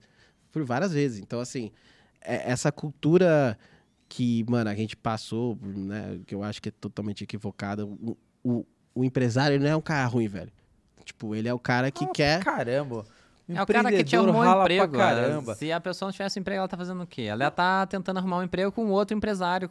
Cara, é sempre o empresário que paga as contas, paga as contas dela. Dificilmente um empreendedor trabalha menos do que 10, 12 horas por dia. Ah, nem Tô- dormia. eu tenho certeza que vocês trabalham 10, 12 horas por dia, desde de manhã, respondendo mensagem, caramba, até de noite. Dificilmente o empreendedor. Por isso que o empreendedor precisa ser valorizado. Quando eu digo valorizado, valorizado pelo seu time. Precisa mudar essa visão de Eu que, também nossa, o cara tá me explorando. Cara, graças a Deus que tem empreendedor. Porque o empreendedor é que divide renda. O cara que abre desde uma padaria e gera três empregos, até empreendedor de tecnologia que impacta a vida de um monte de gente, etc. Cara, esses caras precisam ser extremamente valorizados. Não é valorizado pela sociedade, pelo governo, valorizado pelo time. Valorizado pelo Sim. time. Porque é treta sempre. Empreender É treta. dói. Não, e assim. dói empreender. E, e eu não acho ruim o cara ir embora no horário dele. Eu, eu, eu fazia todo. A minha gestão no meu dia a dia sempre foi do tipo assim, cara, ó, bateu o seu horário, velho. p- Pode ir que, mano, mete pau. Mas eu pedia também, né? Falei, ó, mano, a gente tá com uma concorrência pica, velho. Hoje é o dia da pizza. Né? Que a é, famo- postura. é famoso. E assim, vários a gente não tinha que falar. O trampo tá rolando, entendeu? E aí depois a gente ouve, compensa financeiramente, compensa com férias a mais, compensa com não sei o quê. Mas você via a diferença dos caras, sabe? Você via, tipo, puta, isso aqui tá comprado, velho. Vou- vou Com a gente, com a Vou ideia. lembrar de uma outra história aqui, tá? Até que vocês conheceram da que trabalha comigo. Há uns quatro anos atrás, logo que ela entrou, falou, Fábio, eu quero ir muito no Rock in Rio. Posso? E precisava ir num dia de semana. Eu falei, cara, tá tudo andando. Vai com curtir pau, o né? Rock in Rio, porque eu sei que a hora que eu precisar de você pra um BO, você vai trabalhar até três da manhã se precisar, então vai curtir o Rock in Rio. Se tá afim, vai. Então esse tipo de postura, de sentimento Sim. de equipe, de Exato. pertencimento, de time, né? Como um time de futebol, cara, estamos todo mundo junto. Não é um contra o outro E que isso falta. é bom em vários aspectos, você ter essa participação na empresa, essa, o pessoal fala visão de dono e tal, ah, que até a galera mais pra esquerda critica e tal. Mas se a pessoa abrir a mente, cair na real, que se ela acostumar a trabalhar como se ela fosse dona, um dia que ela quiser ser dona, pra ela não vai fazer diferença. Exato. Total. ela já vai ter todas as Total. capacidades para abrir o negócio dela e se alavancar e ficar muito maior. Ela quer Total. ficar rica? Aprende. Você tá no emprego, você tá no trabalho. Pra aprender, exatamente. Gere os outros, fique maior, faça mais, porque o empreendedor, principalmente. ah, as pessoas têm uma visão muito romantizada, né, do empresário, empreendedor, que na realidade a galera é tudo pilhada da cabeça, trabalha pra caralho. Mas ela, tenta imaginar, pelo menos nos filmes, retrato, pelo menos do começo de um empreendedor, que é o quê? Pauleira É. a, sei lá, todo mundo. Você pegar qualquer empreendedor, ele, ele vai mostrar a real. Ele vai te contar como é que foi o começo, como é que é ah, o dia a dia dele. Ah, depois que a pessoa chega num certo nível, a empresa começa a ficar muito grande, aí ele consegue até ter uma vida um pouco mais controlada. Mas o normal é o desequilíbrio total. E, e as pessoas falam, para você conseguir alcançar algum sucesso, tem que ter um completo desequilíbrio. Você tem que dar seu sangue, seu suor, seu tudo. Então é isso.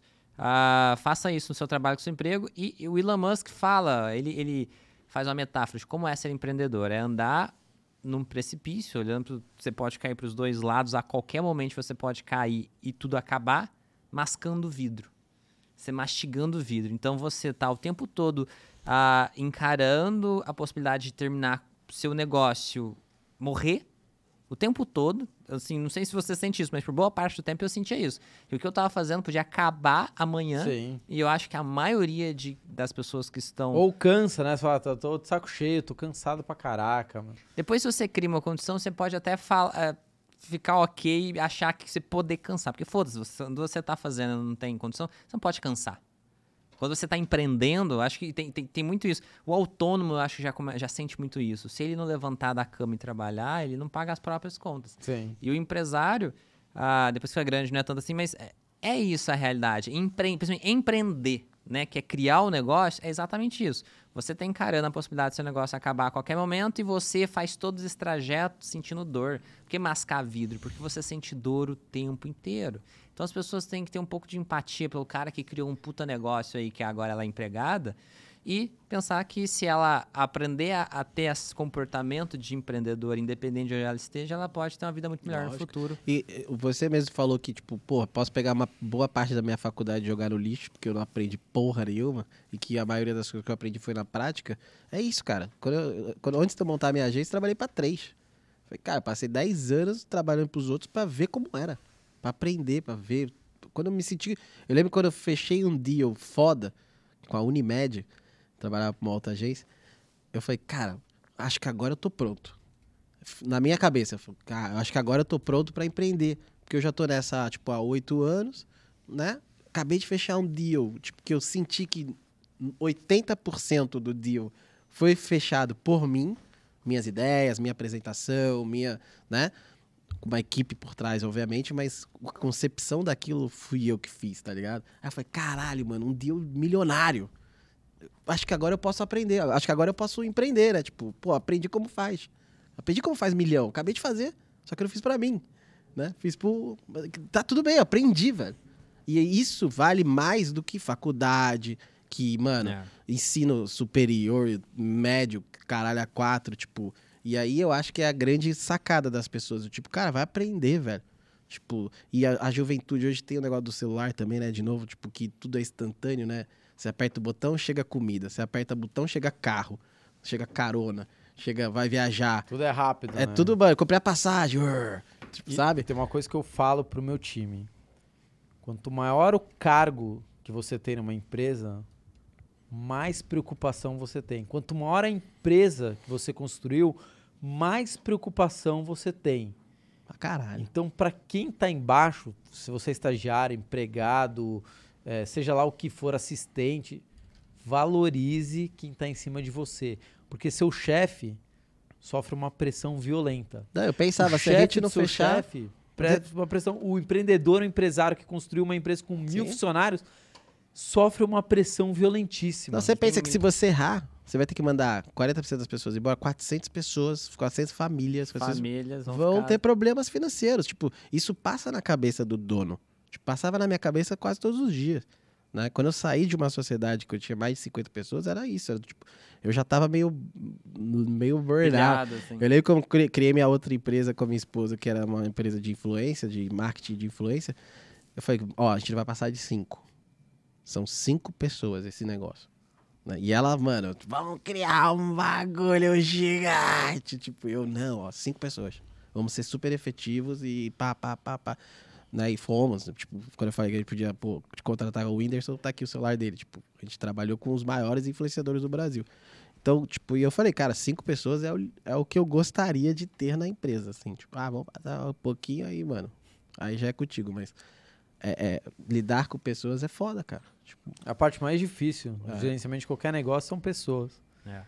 Fabrício, e tem planos pro futuros aí? O que, que você pode dar de spoiler pra gente? Você sempre tem um monte de coisa, cara. cara, tô bem, bem animado com essa possibilidade dessa nova startup aí. Eu gosto de. Eu gosto da novidade, eu gosto do desafio. É um, é um novo campo, não é exatamente. É e não é, né? Do setor financeiro tradicional. Então eu, eu gosto de estar em coisas inovadoras. Né? E não importa, o, falou, não importa o dinheiro que você tenha. Quem gosta de inovação, quem gosta de empreender, está sempre procurando um problema. Eu sempre falo uma coisa. Hoje a gente começou um podcast de um outro projeto né, que a gente estruturou. Sempre primeiro arrume o problema. Sempre. Por exemplo, Daqui duas semanas eu vou começar um podcast. Como? Como é que vai ser? Como é que vai... Não importa. Daqui duas semanas eu vou começar esse troço. Sempre arrume o problema antes da solução. O empreendedor é isso. E outra coisa que a gente aprende errado nunca dê um passo maior que a perna, mas empreender é sempre dar um passo maior que a perna. O empreendedor tem que sempre dar um passo maior que a perna, desde que, se esse passo der errado, você não quebre. Você não caia, né? Você não caia, mas o empreendedor Dá- sempre tem que dar um Dá uma passo maior que a perna. tropeçadinha, né? É, sempre tem que dar um passo maior que a perna. A É sempre o errado. grande sonho, né? O cara, se ele vai construir algo, ele tem que ter essa visão maior. É. Só pra fazer o... Não faz sentido, né? For fazer um pequeno, né? É, Porque ele vai ter que criar, não existe ainda, né? Então o passo sempre tem que ser Não, maior. tem que como é que é a frase do, do Lehman? Sonhar grande, Grande, sonhar, sonhar pequeno, pequeno, dá o mesmo, trabalho. trabalho. Então é melhor sonhar O- grande. Os, o- o- os dois do Google falam isso também. Ah? Se você, você tem que mirar muito alto, porque se você chegar na metade do caminho, já, você já fez muita coisa. É, isso é bom também, a mira mais acima, né? Eu vi você outro dia postando sobre a No Stop Produções. O que, que veio por aí? Ah, cara, não eu conheço o pessoal lá, hein? Eu conheço o Não, tá até conversando com o Jimmy aqui no É. elevador. A gente agora, o né, novo, quem cuida da nossa carreira, da minha carreira, é o pessoal da, da Non-Stop. Falando com o Alex É. lá, falou com quem? Ah, com todos, né? Kaká, Alex, a gente conhece pessoal todo que tá mundo por fora aí, o que, que é? Explica aí pra pessoal da A No. Stop Produções, eu já trabalhei com eles. É, os irmãos Pita, não sei se eles, acho que um dos irmãos saiu, né? O Sérgio ficou, Aham. o Alex, né? E a Nos, eles fazem produção de carreira para grandes influenciadores. O, o Whindersson virou sócio até da empresa, o Whindersson Nunes. Foi um até, eu lembro quando a No Stop tava meio começando a acelerar, foi também com o Whindersson, né? Eles aceleraram junto com a, com a carreira né, do fenômeno Whindersson Nunes. E a gente fez algumas parcerias e tal, fizemos alguns trabalhos juntos. Então, é, conheci o pessoal tem a DK, muito voltado para produções de teatro, apresentações. é, essa muito foi a pegada deles, assim, no começo. É, Agora eles abriram um pouco mais o leque, mas o know-how mesmo é a- fazer evento. Os caras, mano, o Whindersson fez um evento agora em, Europa. Portugal, velho, que era uma coisa descomunal de gente, assim. Caraca. tipo, e eles que organizam isso. eles fazem toda a produção. É, eles têm uma equipe gigante pra nós, assim, putz, né? Foi Olha, eles são muito bons, assim. uma honra, assim, tá de nomes, putz, sei lá, Dave Leonardo, Whindersson Nunes, Thiago Nigro, tá uma galera assim. é. E tá lá dentro, assim, putz, foi um. Não, e os sócios do, da No Stop vieram do mercado de música, de grandes produções, shows, eventos. Os caras sabem os caras fazer sabem coisas fazer grandes. coisas grandes, exato. Então eu queria entender, assim, que, que vem de... Que é grande o negócio lá, velho. Eu queria ver que você desse um spoiler pra gente aí, ó. É, não, eu até publiquei lá. essa aí eu não no- convidei, essa aí ele já tá... Não, mas no, no Instagram eu já, tipo, publiquei, então, né? por isso. Publiquei no, no Insta, não é nada secreto, nem nada disso. É, acho é que eu falei, pra que a gente crescer, a gente precisa estar cercado de pessoas grandes que pensam grande, que executam grande. E a No Stop é a maior agência da América Latina, né? É. De, de influenciadores. Então, tá junto com eles, putz, é, é muito bom, né? Te acelera uma cacetada de coisa, de projetos, de Verdade. contatos, de um milhão de coisas. Tá, Até agora, né? Vim de, de lá direto pra cá agora. É, então, é isso, né? Agora a gente. Ele, ele falou que é. Não, é. Não, porque não tem, que vocês estão achando que tem um projeto Não sei, específico. é, queria saber. Não, você vai não, fazer um, Vai fechar o. um- uma no palestra, Allianz lá um do- Não, teatro, não- não uma tem- produção. Não, não tem um. Não é assim, ah, estamos com só para fazer isso. Não, é, Não. É um negócio 360 que a gente está Entendi. todo planejamento. Não tem. Vamos Maneiro. fazer tal coisa, vamos lançar um foguete. Não, não tem isso. Ah, mano. Tem uma Fala sé- pra gente, Não foguete tem. que vai lançar. Não, mas não tem mesmo. Nossa, ele tá fazendo. Não, não é algo específico. Aham. É todo um projeto grande envolvendo várias coisas, né? Legal. Assim, ah, vai fazer um espetáculo em sei lá o que. Não, não é, não é isso. Não, É toda uma gestão de carreira que, que, que a gente tá ali formulando, top, mano. formatando. Maneiro. Faz só duas semanas, né, que a gente tá lá. Então a gente tá, tá situando. Mas vai vir então coisa entender- nova aí, vai vir coisa nova aí. Ah, não, mas isso pode esperar. Daqui 10 anos, talvez eu nem seja mais influenciador, talvez nem esteja, sei lá, em finanças, mas alguma coisa eu vou estar aprontando. Daqui 30 anos. Eu tem vou cara tá- de arteiro, tem Cara, cara já, já, ó, já joguei pela seleção, já fui grafiteiro, Como assim? Já, já, jogou pra seleção? já fui do Black Joguei Falei que ele- Kaká já. Ele pulou muito quando ele Black foi falar Block, aqui, né? já- Como é que você chegou no mercado financeiro? Ah, Já fui pro Everest. SBBB? Já foi pro Everest? Já estive no Everest. Caralho. Então, cara, eu tô sempre aprontando Você jogou pra coisa. seleção no quê? Futebol. Futebol? Com 10 anos pra disputar um campeonato sul-americano. Chile, eu, Kaká. Caralho, que Até foda. encontrei o Kaká esses tempos atrás. Falei, Kaká, quem que deu certo do nosso. Falei, cara, acho que só eu. Assim, no futebol, né? Aham. A gente foi em quatro equipes, né? legal. 8, 5, 8, 4, 8, 3, 8, 2. Kaká 8, 2. E, mas eu acho que ele foi o único que realmente despontou. Caraca, que legal. Não teve mais ninguém. Vou te chamar pra pelada então, você joga bem pelo jeito. Ah, assim, você não desaprende, né? Jogar, você É. não desaprende. Faz tempo que eu não, não, não jogo mesmo futebol, mas você não desaprende do básico. Não sei se talvez torcer esse tornozelo, né? Porque não tá, não tá forte, não tá... Vou Mas fazer a pelada dá, da, né? da galera de finanças, Vambora. influenciadores. Isso é legal, Fazer a pelada É, depois do que gravar. Ah, ah, Fabrício, a hashtag pro nosso pessoal que tá esperando. pra Cara, vou puxar pro meu lado. Lógico. Hashtag Claro. um bilhão. Aí, Hashtag pessoal. um bilhão. Hashtag 1 bilhão, então, lá na foto que tem a gente no Instagram. Eu vou sair daqui e, poxa, Assim que acabar. assim que acabar, eu saio daqui e entro ao vivo pra gente fazer o sorteio. Então, Um hashtag bilhão. 1 bilhão. Boa. Na última foto do Instagram. ah, poxa, é isso. Quer deixar uma mensagem final pros nossos telespectadores? nossa Ah, eu vou- audiência. não, vou entrar um pouco de, de, de coaching barato. Cara, a vida é muito curta, muito curta pra gente ficar fazendo a mesma coisa, ou pra ter um trabalho medíocre, ou pra ter um casamento medíocre, ou pra qualquer coisa medíocre que você fala, meu, não tenho mais tesão, tô vivendo por viver. Então a gente precisa ter se ligar que, que, a, que a coisa mais importante que a gente tem é tempo, né? Não é, não é Exatamente. filosofia barata, né? O tempo é muito escasso. E eu tenho essa noção desde os meus 22, 23 anos. Por quê? Você quase morreu? Não, não. Mas ali me veio esse insight que tudo pode acabar de repente.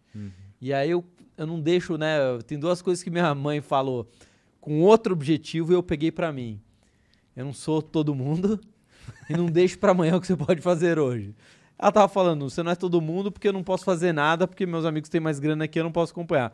E ela falava, não deixa pra amanhã que você pode fazer hoje pra fazer a lição de casa. e eu peguei isso e falei, cara, realmente, eu não sou do todo mundo, acho que eu posso fazer coisas muito diferentes. E eu não deixo de Legal. curtir, de aproveitar, de colocar um projeto em prática que eu posso por hoje, é, se eu tenho condição disso. Então, eu acho que o recado que eu queria deixar pra todo mundo que tá vendo não é sobre investimentos, não é sobre nada. Cara, mas assim, se você tá num trabalho medíocre, num trabalho chato, você tá só ampulheta da vida, né? Você virou de ponta cabeça e a areia tá correndo. Só que a gente não sabe quanto de areia tem. Então, meu, vai empreender, troca de trabalho, está num relacionamento lixo, ou procura consertar, ou vaza. Só não viva por viver, porque tem um monte de gente, né, que nesse momento aqui que a gente está falando, tá numa cama de hospital, que daria tudo para estar vivendo. E a gente aqui tá tipo com saúde, saudável, né, graças a Deus. E às vezes tem gente aí que simplesmente está vivendo por viver. Então não tem nada a ver o recado que eu ia deixar, não tem nada a ver com finanças aqui. Acho que é esse start de se ligar na vida. Mas você não fez a pergunta bom. do. Ah, pô, a gente já sabe que o Bolsonaro vai ganhar. Será? A gente sempre pergunta quem que você acha que vai ganhar, alguma Quem coisa você do acha tipo que vai ganhar a eleição? Cara, vamos lá. Até três meses atrás, eu acho, por, pelo Bolsonaro ter uma rejeição muito alta e porque haveria uma divisão de votos entre a direita, por exemplo, teria ali o Dória talvez com seus 4, 5%, o Moro talvez com 10, 12, 15%, e provavelmente durante a eleição eles iriam bater muito no Bolsonaro e talvez esses eleitores eh, não fossem votar no Lula, porque são de centro-direita, mas também não votassem no Bolsonaro, certo? Então teria muito voto nulo e em branco, como vai ter de qualquer jeito. E aí provavelmente o Lula ganharia. Agora eu acho que a corrida começou a equilibrar porque o Moro desistiu da candidatura.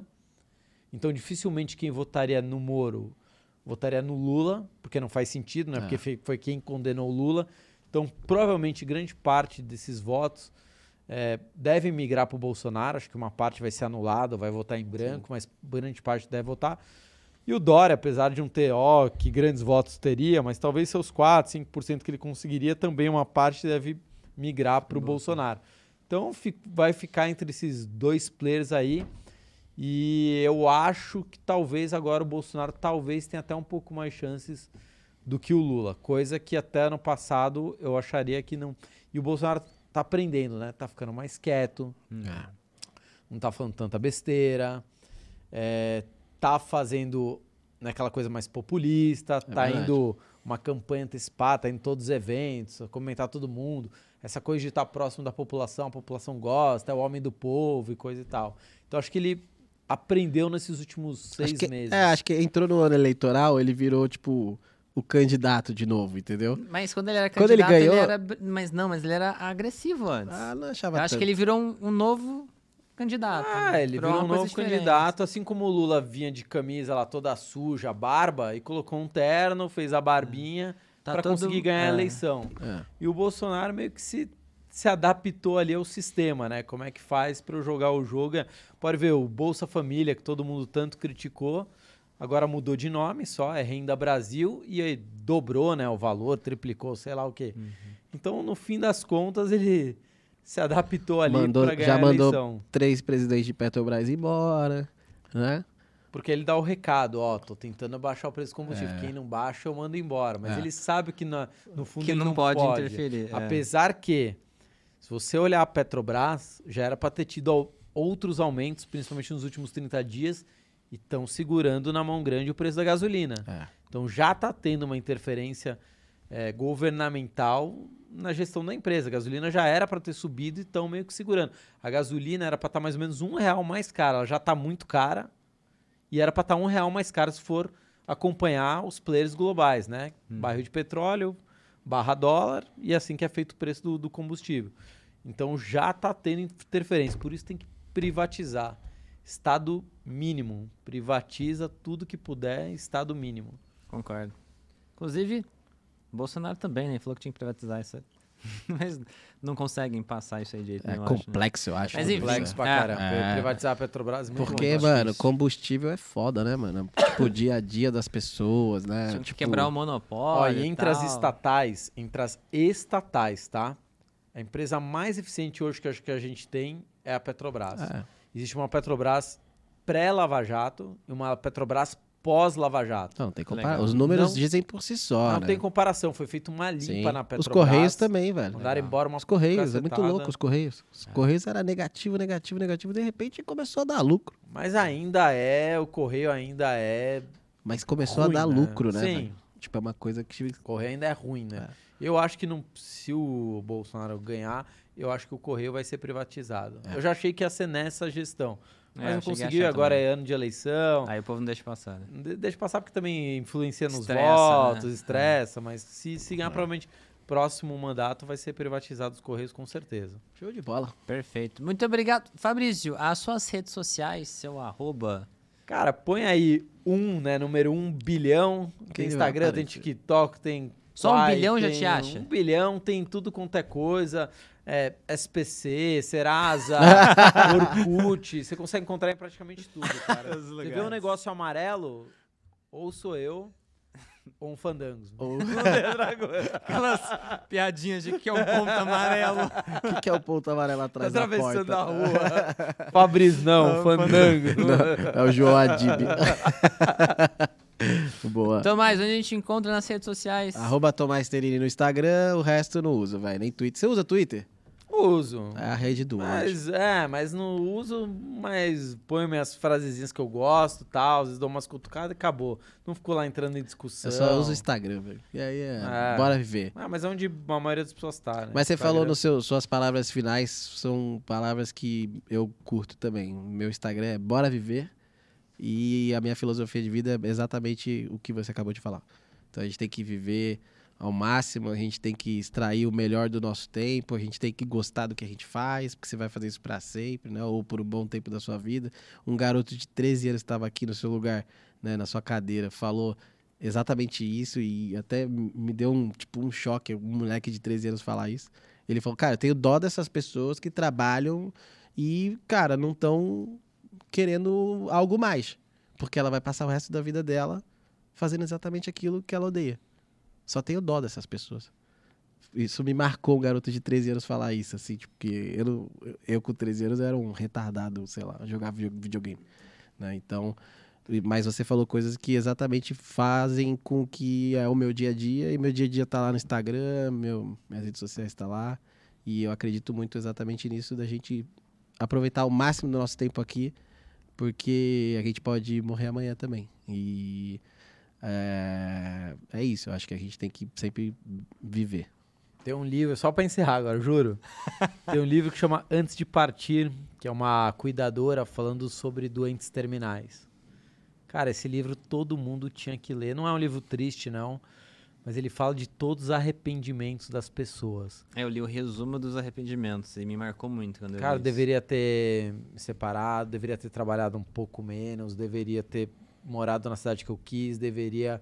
E aí, quando está no fim da vida, não tem mais deveria, né? Então, é, né, eu falo, né? o- os inteligentes aprendem com os próprios erros, os sábios aprendem com os erros dos outros. Então, tudo que eu posso.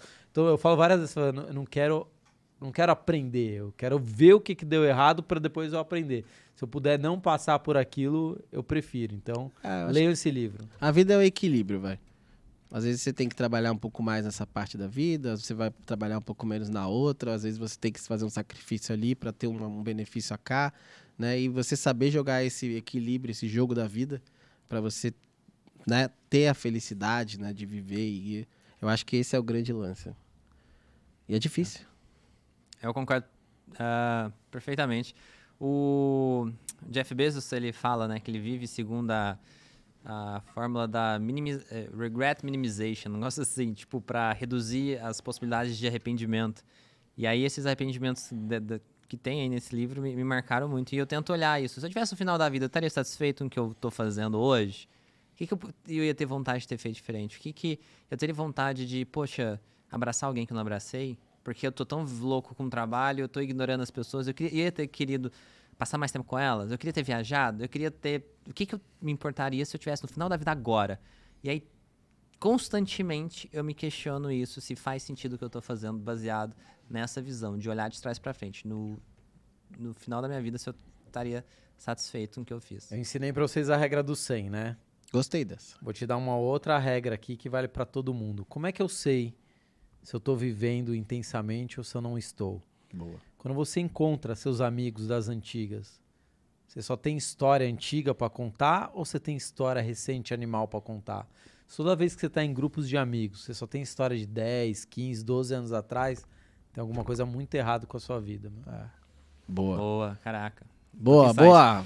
Pessoal, é isso aí. Muito obrigado por estar gente, tá com a gente aqui até agora. Eu vou entrar no Instagram daqui a pouco. Entra lá, comenta a hashtag 1 bilhão pra prestigiar a gente. Segue o, o Fabrício. O seu Instagram é 1 bilhão mesmo, né? Um bilhão. Segue lá o Fabrício no Qualquer Instagram. coisa amarela é minha porque eu registrei a cor. Segue.